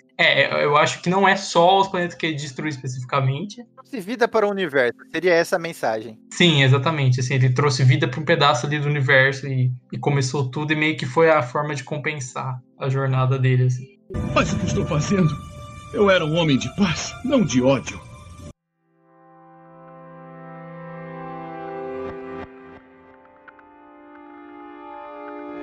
Fechar o cast aqui para encerrar, a gente falou de parábolas, a gente falou de escuridão e agora vamos falar da parábola escura. É, eu, eu gosto dos dois gibis, assim. Eu gosto mais do, do parábola, acho o gibi bem bom e o Surface do Kate eu acho um bom gibi, assim. Eu acho que ele, ele tem o seu valor, eu acho que a terceira e a quarta edição elas entregam o que ele tá querendo e sabem fazer essa mediação entre as ideias e confronto. E a arte do Ted Moore é a arte do Ted Moore. Assim, tipo assim, até eu falei mal do, da parte do Kinu, mas a forma que o Kinu é feita e as sombras, aquela luta no final, onde você tem as espadas, né, dobrando e parecendo de várias formas. É muito boa, assim. É uma parte de gibi que eu não gosto, mas que o, o Thread Moore faz, tipo, faz eu não ter olhado e falar assim, ah, Kinu, e ter olhado e falar assim, pô, a arte do Thread Moore, que essa luta aqui com o Kinu, assim. E fez a parada me entreter, mesmo que eu não gostasse da ideia delas. E gosto da mensagem final de Bi, gosto especialmente das ideias. Assim, eu gosto, eu acho que a parte que eu mais gosto do, do texto do Kate é a, a, ideia geral e tudo que tem. A, a, ideia toda desse Bi, né? Mais do que a execução, que ele faz de uma forma um pouco mais superficial ali e tal, mas. É, ele é um cara novo, né? É um cara bem recente na indústria, então assim, a gente não tá é, eu ficaria, pô, aí ah, vou ler aqui essa obra aqui, ó, do Grant Morrison, tem, você ia ficar putaço, porque ele é um dos autores favoritos. O Cates, por mais que a gente tenha muito hype, eu acho bom lembrar que ele é um cara, tipo, super recente, assim. Muito recente. Ele é um cara que muito recente ficou famoso muito rápido e criou um nome grande muito rápido e criou um hype muito rápido. Sim, ele ainda vai amadurecer e ele vai ficar muito bom, né? Exatamente, assim, se ele souber conciliar isso que a gente falou, ele cresce bastante. O, o run do Thor dele tem umas edições que eu olho e falo, tipo, putz, realmente, ó, isso aqui ele conseguiu corrigir isso que sempre me incomoda no DB dele, por exemplo, sabe? Então eu acho que tem essa evolução. Eu, eu gosto dos dois DBs, e, mas eu gosto mais do, do Parábola mesmo. Assim. Eu, eu faço das palavras do Bruno as minhas, assim, acho que é que também é muito difícil tu fazer uma comparação justa porque primeiro que o Stan Lee criou o personagem, então assim, é quase impossível. É o personagem favorito dele, né? É, é quase impossível tu ter mais intimidade, ser um, enfim, um autor ter mais intimidade com o personagem do que o próprio criador, assim. Então, o Stan Lee criou a essência do personagem. Então, uh, meio que qualquer coisa que o Stan Lee escrevesse seria válida porque, pô, é, ele que conhecia o personagem, assim dizendo, né? Então,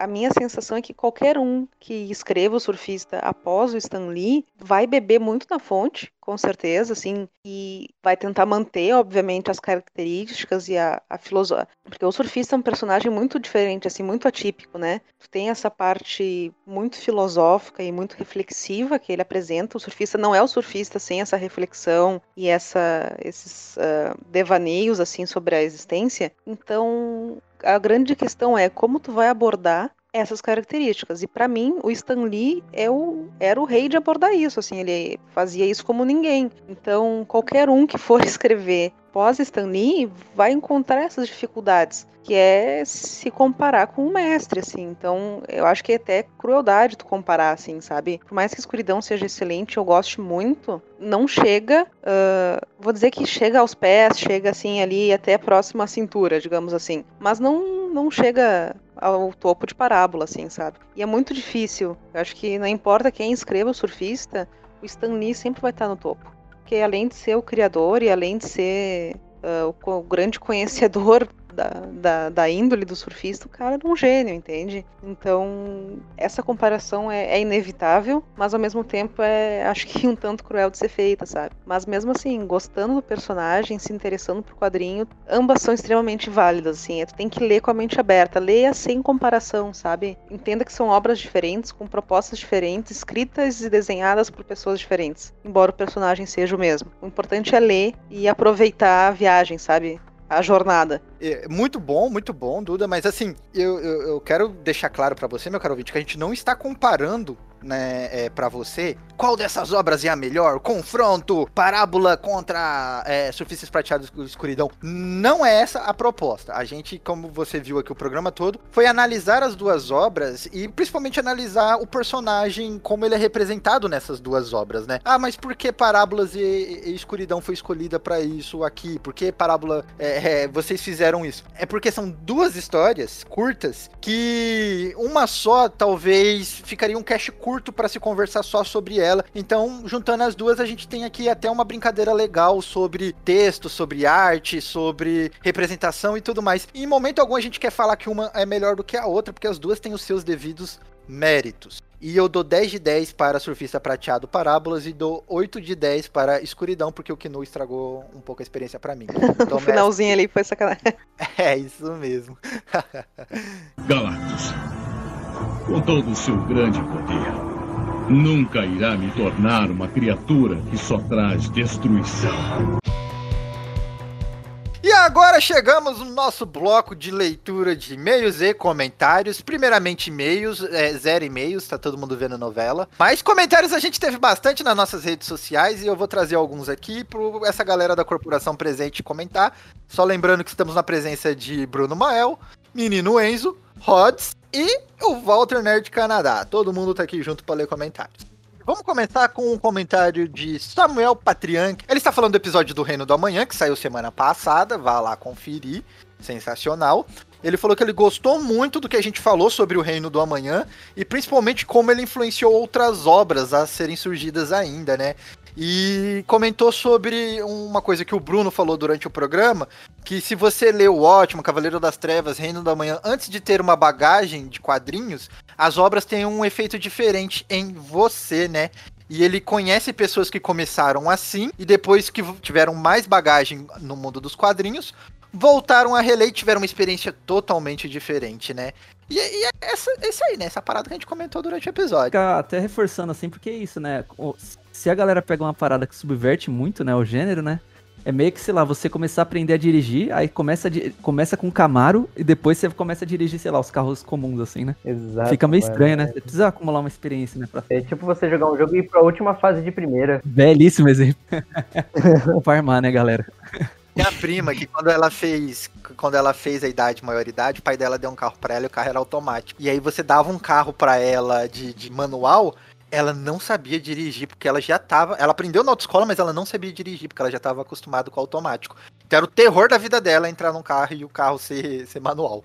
É, eu não sei se o Walter aí, mas nos Estados Unidos é assim, né? Que tem muito carro, né? Tudo automático, né? Tem gente que não sabe, né? Ah, sim. Uh, eu falar, ser bem sincero com, com vocês, no Brasil eu não tinha eu não tinha carteira. Eu tinha carteira, mas eu não dirigia, né? Eu morava em São Paulo e vivia de metrô. Dirigir, dirigir, eu vi dirigir só aqui, né? Se você, eu tenho certeza, não caia na besteira de me dar a chave de um carro manual, porque eu vou fazer aquele carro, a engrenagem daquele carro cantar sem sombra de dúvida. Mas é isso aí, galera. Não, cuidado em começar com o ótimo, cuidado em começar com o Reino da Manhã. É, vamos para o próximo comentário aqui. A gente teve comentário lá no Instagram, né? Da Monique Mazzoli, olha só, em breve. Ela falou que incrível, um dos melhores HQs já publicadas é, na história do mundo dos quadrinhos, O Reino do Amanhã. E em seguida veio o Giovanni Torres e disse: única HQ que eu faço questão de demorar para ler, pois fico admirando a arte. E, né, fato, a gente comentou um monte durante o programa que Alex Ross vaselina, né? desenha né? infinitos detalhes nesse quadrinho, né? Antes da vaselina, né? Antes da vaselina, que tem esse problema aí. No auge, no auge do seu traço. É, a parada que até a gente relendo assim, né? Sempre que, que rola uma releitura, a gente acaba percebendo mais detalhes, né? O design dos personagens, enfim, né? A gente já até comentou no cast, né? Mas é, é exatamente isso, assim, tipo, o, o Reino da Manhã, você perde muito tempo, se você quiser, só reparando nos detalhes das artes, porque tem muito, muita coisa ali, muito, muito parada inserida, sabe? E é bacana, cara. Eu acho da hora. Enriquece a leitura. Bonitão. E os olhos também, né? os olhos também. E para finalizar aqui, comentário do Everton Vasconcelos, ele diz que, falando sobre o Crash do Reino da Manhã, na fase do Jones da Sociedade da Justiça, tem um momento em que o Superman do Reino da Manhã vai parar no universo tradicional. E no final desse arco tem essa cena em que vocês mencionam que vê o que houve depois do Reino da Manhã das histórias futuras. Essa fase da Sociedade da Justiça é muito boa. Tem até uma cena em que o Superman salva uma garota que iria se suicidar pulando de um prédio, que se reflete ao grande astro Superman. Essa parte é muito boa mesmo, essa parte do Ron do Jones. É, pra mim é disparada melhor. É, essa parte do futuro que ele falou é porque saiu nessa época, quarto do Alex Wars e tal, e que depois chegaram a colocar no encadernadinho do amanhã, e eu não sei se tiraram, não sei como tá, mas eu já foi incluído ali, porque é parte do futuro. Assim. Mas aí vale a recomendação que teve no próprio cast para ler a Sociedade da Justiça do Jeff Jones, que tem essa dobradinha com o Reino do Amanhã, né? E é uma das poucas HQ que fazem isso. Boa. E agora a gente vai sair do Reino do Amanhã e vai lá para o cast de ano 1, Batman, para trazer o nosso primeiro comentário polêmico, nosso primeiro hate, talvez, não sei. O Wellington Bispo diz: Não gostei. Cara, que estranho, ninguém com visão diferente. Tratam o Batman iniciante como um vilão quando ele fala que iria de trem. Em nenhum momento ele chama a população de criminosa, mas sim por estar perto de onde o crime ocorre. Mas estranho um podcast com um viés político. Pena que havia me empolgado para ver, né? No caso, eu acho que ele quis dizer escutar. E aí, cara, tipo assim, a gente diz no cast, né, que é uma visão 30 anos depois da história, sabe? A gente tinha uma visão quando leu pela primeira vez esse quadrinho, Batman Ano 1, e 30 anos depois a gente tá fazendo uma crítica baseada nos tempos atuais que a gente vive, entendeu? Mas momento algum a gente diz que o quadrinho é, é, é, ruim. Em momento algum a gente diz que a gente não sabe que o Batman queria dizer isso também, mas a, a gente teve uma visão diferente. Porque é muito simplista. É muito simplista você falar, não, ah, ele queria estar perto do crime. Sim, ele queria estar perto do crime, mas ele acha que o crime, a população também se inclui nesse, crime ou não, a gente quis expandir essa visão, sabe? É, a gente tem que tomar um pouquinho de cuidado também, né? Porque, galera, vigilantismo é crime, né? Independente é. se é o Batman, se é o... Exato, né? né? mas, eu, mas eu entendo o ponto, assim, né? Da gente, tipo, tirar né, o viés do herói, assim, beleza, ele tá lá no começo da, da carreira lá, e é isso, né, cara? Ele tá... É, é uma atitude é, de, de rebeldia, assim, né? Não é o comum, né?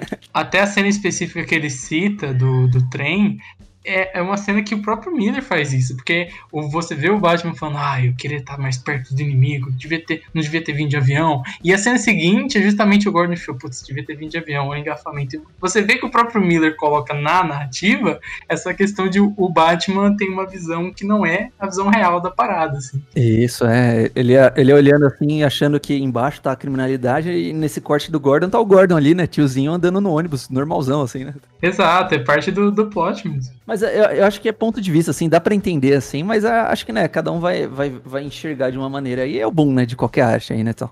Não, e, e, é uma parada assim, em momento. Em momento algum, a gente fala que o Batman é vilão durante a história. A gente fala até que ele cresce a própria visão dele durante o quadrinho, né?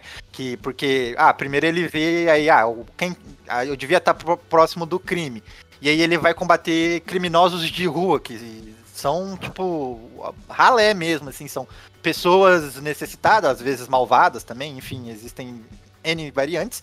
Mas mais pro final do quadrinho ele entende que se ele quer combater o crime de verdade ou mudar algo, ele tem que ir atrás do, do dos peixes grandes, etc. A gente faz várias reflexões indo e vindo, e em momento algum a gente critica o, o quadrinho, a gente ainda fala que é uma boa leitura, ainda fala que o quadrinho é excelente, muito bem construído e etc, tá ligado? O cara, eu acho que, sei lá, ele se doeu à toa, mas enfim. Aí. Talvez até pra encerrar, eu lembro que eu não participei desse cast, mas antes que eu tava lendo, eu tava falando até do Batman Begins do Nolan.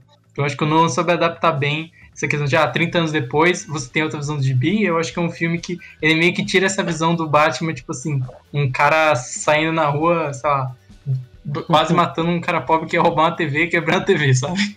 Ele meio que muda isso, ele dá todo um outro texto, tem uma parte ali da dele, que é a Rachel passando pelas ruas, e as pessoas falam, ah, você acha que pobre é tudo criminoso? Olha aqui, tá todo mundo ferrado nessa cidade. O criminoso é tipo um, o chefe da máfia, os caras estão pagando tudo isso, e o Bruce passa a ter outra visão, tem toda a questão de ele mesmo sair do mundo e ir lá roubar coisas dele mesmo, fora do país, para entender a mente do criminoso, e a razão o criminoso não, tipo, a mente do criminoso não é complexa, ele só vai lá e roubar, sabe? Tipo, você vê que o Nolan pegou aquele texto do Batman do ano 1 e falou, beleza, vamos fazer isso em 2005 no caso, e que hoje em dia a gente vê muito mais o que ele tenha visto na época. Assim, é uma atualização legal, tipo. Isso não é uma questão que o GB é ruim, é só a data de bi, a escrita da época, assim, tal, tipo, é o que a gente falou várias vezes, ainda é um puto bi, ainda é um clássico. É, essas historinhas, assim, esse, esse, vou colocar esses clássicos aí, né, é, é que nem o ovo né, para a comunidade científica. Dependendo do, do ano que você pega, a, a comunidade científica está falando que faz bem ou faz mal, certo? Então, se você pega um, um passe lá no passado fala assim, ó, ovo faz mal. E aí o cara fala, Batman é bom, é bom pra caralho, isso daí faz todo sentido. Daí você vai um pouco pra frente, daí a comunidade científica fala, ó, ovo faz bem, coma um ovo. E aí a gente pega e fala assim, não, ó, Batman, pô, foda pra caralho, Batman tava certo pra caralho naquela época lá e tal. É a mesma coisa, cara. Dependendo de quando que você vai analisar isso daí, a gente tá fazendo uma revisão de uma história lá do passado. Tem entendimento diferente. Quem sabe se a gente não lê daqui a cinco anos de novo esse visão, negócio, a gente né? vai voltar e vai falar. Pois é. Então, é, esse daí é, é o lado bonito do. do eu negócio. acho bacana, só de trazer o debate, eu já acho sensacional, tá ligado? Pra mim já vale muito o mérito. E eu, eu gosto das comparativas do Walter, né, mano? Comparou o, o, ano 1, a década que você vai ler com, com, com ovo lá no Massa Velho era, era o jovem bêbado. Parabéns, Walter. Exatamente. É, é bem por aí. Mas fica assim, então, o Eliton Bispo, é tipo. A gente, a gente entendeu essa parada do. do, do- ele queria estar mais perto do crime. A gente entendeu desde a primeira vez que a gente leu, mas aí a gente trabalhou mais isso, entendeu? Dá pra entender de várias outras formas também. A gente quis trabalhar isso durante o cast, então não entenda mal. O Batman não é um vilão, a gente, ele é um vigilante, é crime, mas ele ainda é um vigilante. E, e obrigado por comentar, cara. Continua comentando. E eu, eu, eu convido o bispo, né, pra ele é, escutar podcast da Kamala Khan, pra ele ver se ele, né, questão política, esses negócios, tá aí a Kamala Khan aí, vai ter bastante coisa que você gosta. Quem foi até o final do cast vai saber o cast da semana que vem. E o menino Rods tem um recado aí pra vocês aí. Traz aí, Rods. Aproveitando então, nesse momento aí de confraternização, galera, eu tô estreando a minha live lá na Twitch sobre leitura conjunta de quadrinhos. Então, quem gostou aí da. tá curtindo esse, esse- os papos, né? A experiência que a gente tem. Eu tô numa pegada mais da- de fazer uma leitura conjunta, né? Ter meio que a reação de coisas aí novas, né? E às vezes puxar uma curiosidade ou outra aí durante a leitura aí. Então, quem que tiver afim e tal, eu já, já reuni uma comunidade bem legalzinha assim. A gente fez umas lives aí de testes, né? Rolou bem. Rolou, rolou surfista, reino da manhã, eu tava lá. Boa, o Konema é testemunha. Testemunhem. E outra coisa também que, se você for do HQ Corp, especialmente no começo, né? No começo a gente fazia muito aquela questão de ler edição por edição ali com você. O Reino da Manhã a gente quase fez isso, assim, e hoje em dia a gente abre mais. E quem é fã disso vai gostar desse, desse programa do Rods, que é bem isso, né? Bem lendo junto com todo mundo. Exatamente. Então é isso aí, pessoal. Estão convidados. Terça e quinta, às 8 da noite. Conto com vocês aí. Abração. O nome que eles jogam na busca lá é Páginas e Porradas ou Rods ou Nunes? É twitch.tv barra, né? Nunes Rods. Nune Rods. É só Nunes Rods. Igual o meu Twitter. Tudo junto? Tudo, Tudo junto? junto. tudo junto. Aí, Com Z no final, tá, gente? Rods com Z no final. Ah. Igual o Dragon Ball. então, fecha aqui a nossa leitura de e-mail. Eu preciso parar com o que comecei tão tolamente, antes que seja tarde demais. O surfista prateado, minha irmã. Olhe bem para ele. Ele pode ser quem procuramos. Então é isso aí, meu caro ouvinte. Eu espero que você tenha gostado dessa experiência nossa aqui, falando sobre a parábola escura, falando aqui sobre o surfista, filosofando na metalinguagem e nas referências desses quadrinhos, que ambas trazem mensagens muito boas para o nosso contexto atual. Uma, não siga é, é, líderes cegamente, não siga Messias questione sempre, sempre fique de olho, pois há uma certa loucura em achar que alguém vai resolver todos os problemas do mundo, sendo que é necessário um esforço coletivo. E a outra, que matar não resolve nada. Não é esse o caminho. Não é matando seus inimigos que você vai se tornar uma pessoa bondosa por fazer isso. Você apenas se iguala ao assassino. Então, ambos aqui temos uma reflexão muito boa para se levar para a vida. E só uma observação de tu falou em Messias, né, Conema? Então, quem que tem aí como segundo nome Messias, né? Só deixar assim no ar para nossos ouvintes. Eu acho que o nosso público é inteligente o suficiente para entender, pra entender a metalinguagem do- até no podcast. Fiquem ligados, gente. Fiquem ligados. Fique ligado, gente. Mas é, recomendações, a gente pode até recomendar agora aqui, né? Tipo, bloco de recomendações. Dudu, o que, que você traz de recomendação para quem leu já Parábolas e Escuridão do Surfista Prateado? Então, a minha recomendação é a Biblioteca Histórica Marvel, volume 1 do Surfista Prateado, que ah, até onde eu olhei esses tempos tem na Amazon, tá? Tu acha, se eu não me engano, são na primeira edição, acho que são umas seis edições ah, do Surfista, seis primeiras edições, com a primeira publicada, né, que é a história de origem do surfista, que antes era o Norin Red, né, que, enfim, mostra todo, tudo que a gente falou aqui da, dele se tornando o Arauto de Galactus, tem nessa primeira edição. E eh, a capa é prateada, eu achei genial isso, é, ficou, é muito bonita. E tem na Amazon, se eu não me engano, e é um preço bem acessível, assim, é, e é- tem o volume 1 e o volume 2. Eu recomendo mais o volume 1, porque, enfim, tem ali a origem e tudo mais, mas é super válido, gente. Acho que é uma leitura fundamental. E escrito pelo Stan Lee e desenhado pelo John Buscema, então é top. Só mestres. Só samurais de vigésimo dan. Eu, eu lembrei de Requiem, além do surfista é, escuridão, né? Porque é uma sinopse similar, que é basicamente o surfista, entre aspas, morrendo e sendo, entre aspas, corrompido, assim. E tem até algo similar que ele fica com umas pontinhas pretas ao redor do corpo e tal. E o Requiem um gibi do, do Straczynski com a arte do Exad Hib, que eu acho que, assim, se eu tivesse lembrado antes, dá até pra colocar de fato na pauta. Porque ele é meio que o meio entre esses, esses dois gibis. É, tem a arte do Exad Hib, que, assim como do Moebius, assim como do Tredmoor, é, é muito boa, assim, e que eu, eu gosto mais do que das duas. Não, é, eu acho que ela fica, tipo, mais próxima de Parábola, assim. Porque eu gosto, de, eu gosto bastante de Parábola até, mas eu gosto mais que as duas, assim, e eu acho que tem esse tema similar, que é da a morte, entre aspas, é, do, do, do, surfista e esse confronto todo, e essa questão toda que, nesse caso, tá mais na Terra, assim, assim como o Parábola tem muito da Terra e do Galactus naquele momento, o Requiem tem um pouco disso, e acho que fica aí a recomendação também, que, que é um gibi também de surfista, também curto, também minissérie, também com um artista muito bom, então fica aí esse paralelo. Então é isso aí, meu caro ouvinte. Eu espero que você tenha gostado dessa experiência. Comente pra gente se você quer ver mais episódios como esse, onde a gente faz aqui uma dobradinha, fala sobre duas obras e a importância das duas, a filosofia das duas e etc. Faça comentários nas redes sociais, faça comentário no Twitter depois que você ouviu o cast, se você gostaria de outras obras nesse formato que a gente fez aqui agora, porque foi muito bacana de conversar, muito bacana de refletir sobre isso. Foi, tipo, leituras super válidas e que a gente adoraria fazer com outras obras Então, traga um feedback, traga pra gente até recomendações de como que você gostaria que isso fosse feito. Eu espero que você tenha gostado desse programa. Muito obrigado pela sua audiência até aqui. Muito obrigado por ser um ouvinte maravilhoso e por nos acompanhar. Um abraço e tchau, tchau.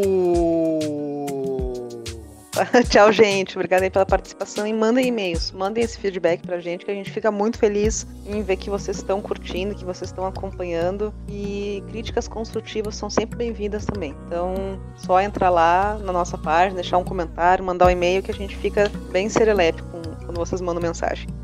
Isso aí. Tchau! Tchau, gente. Bye, bye.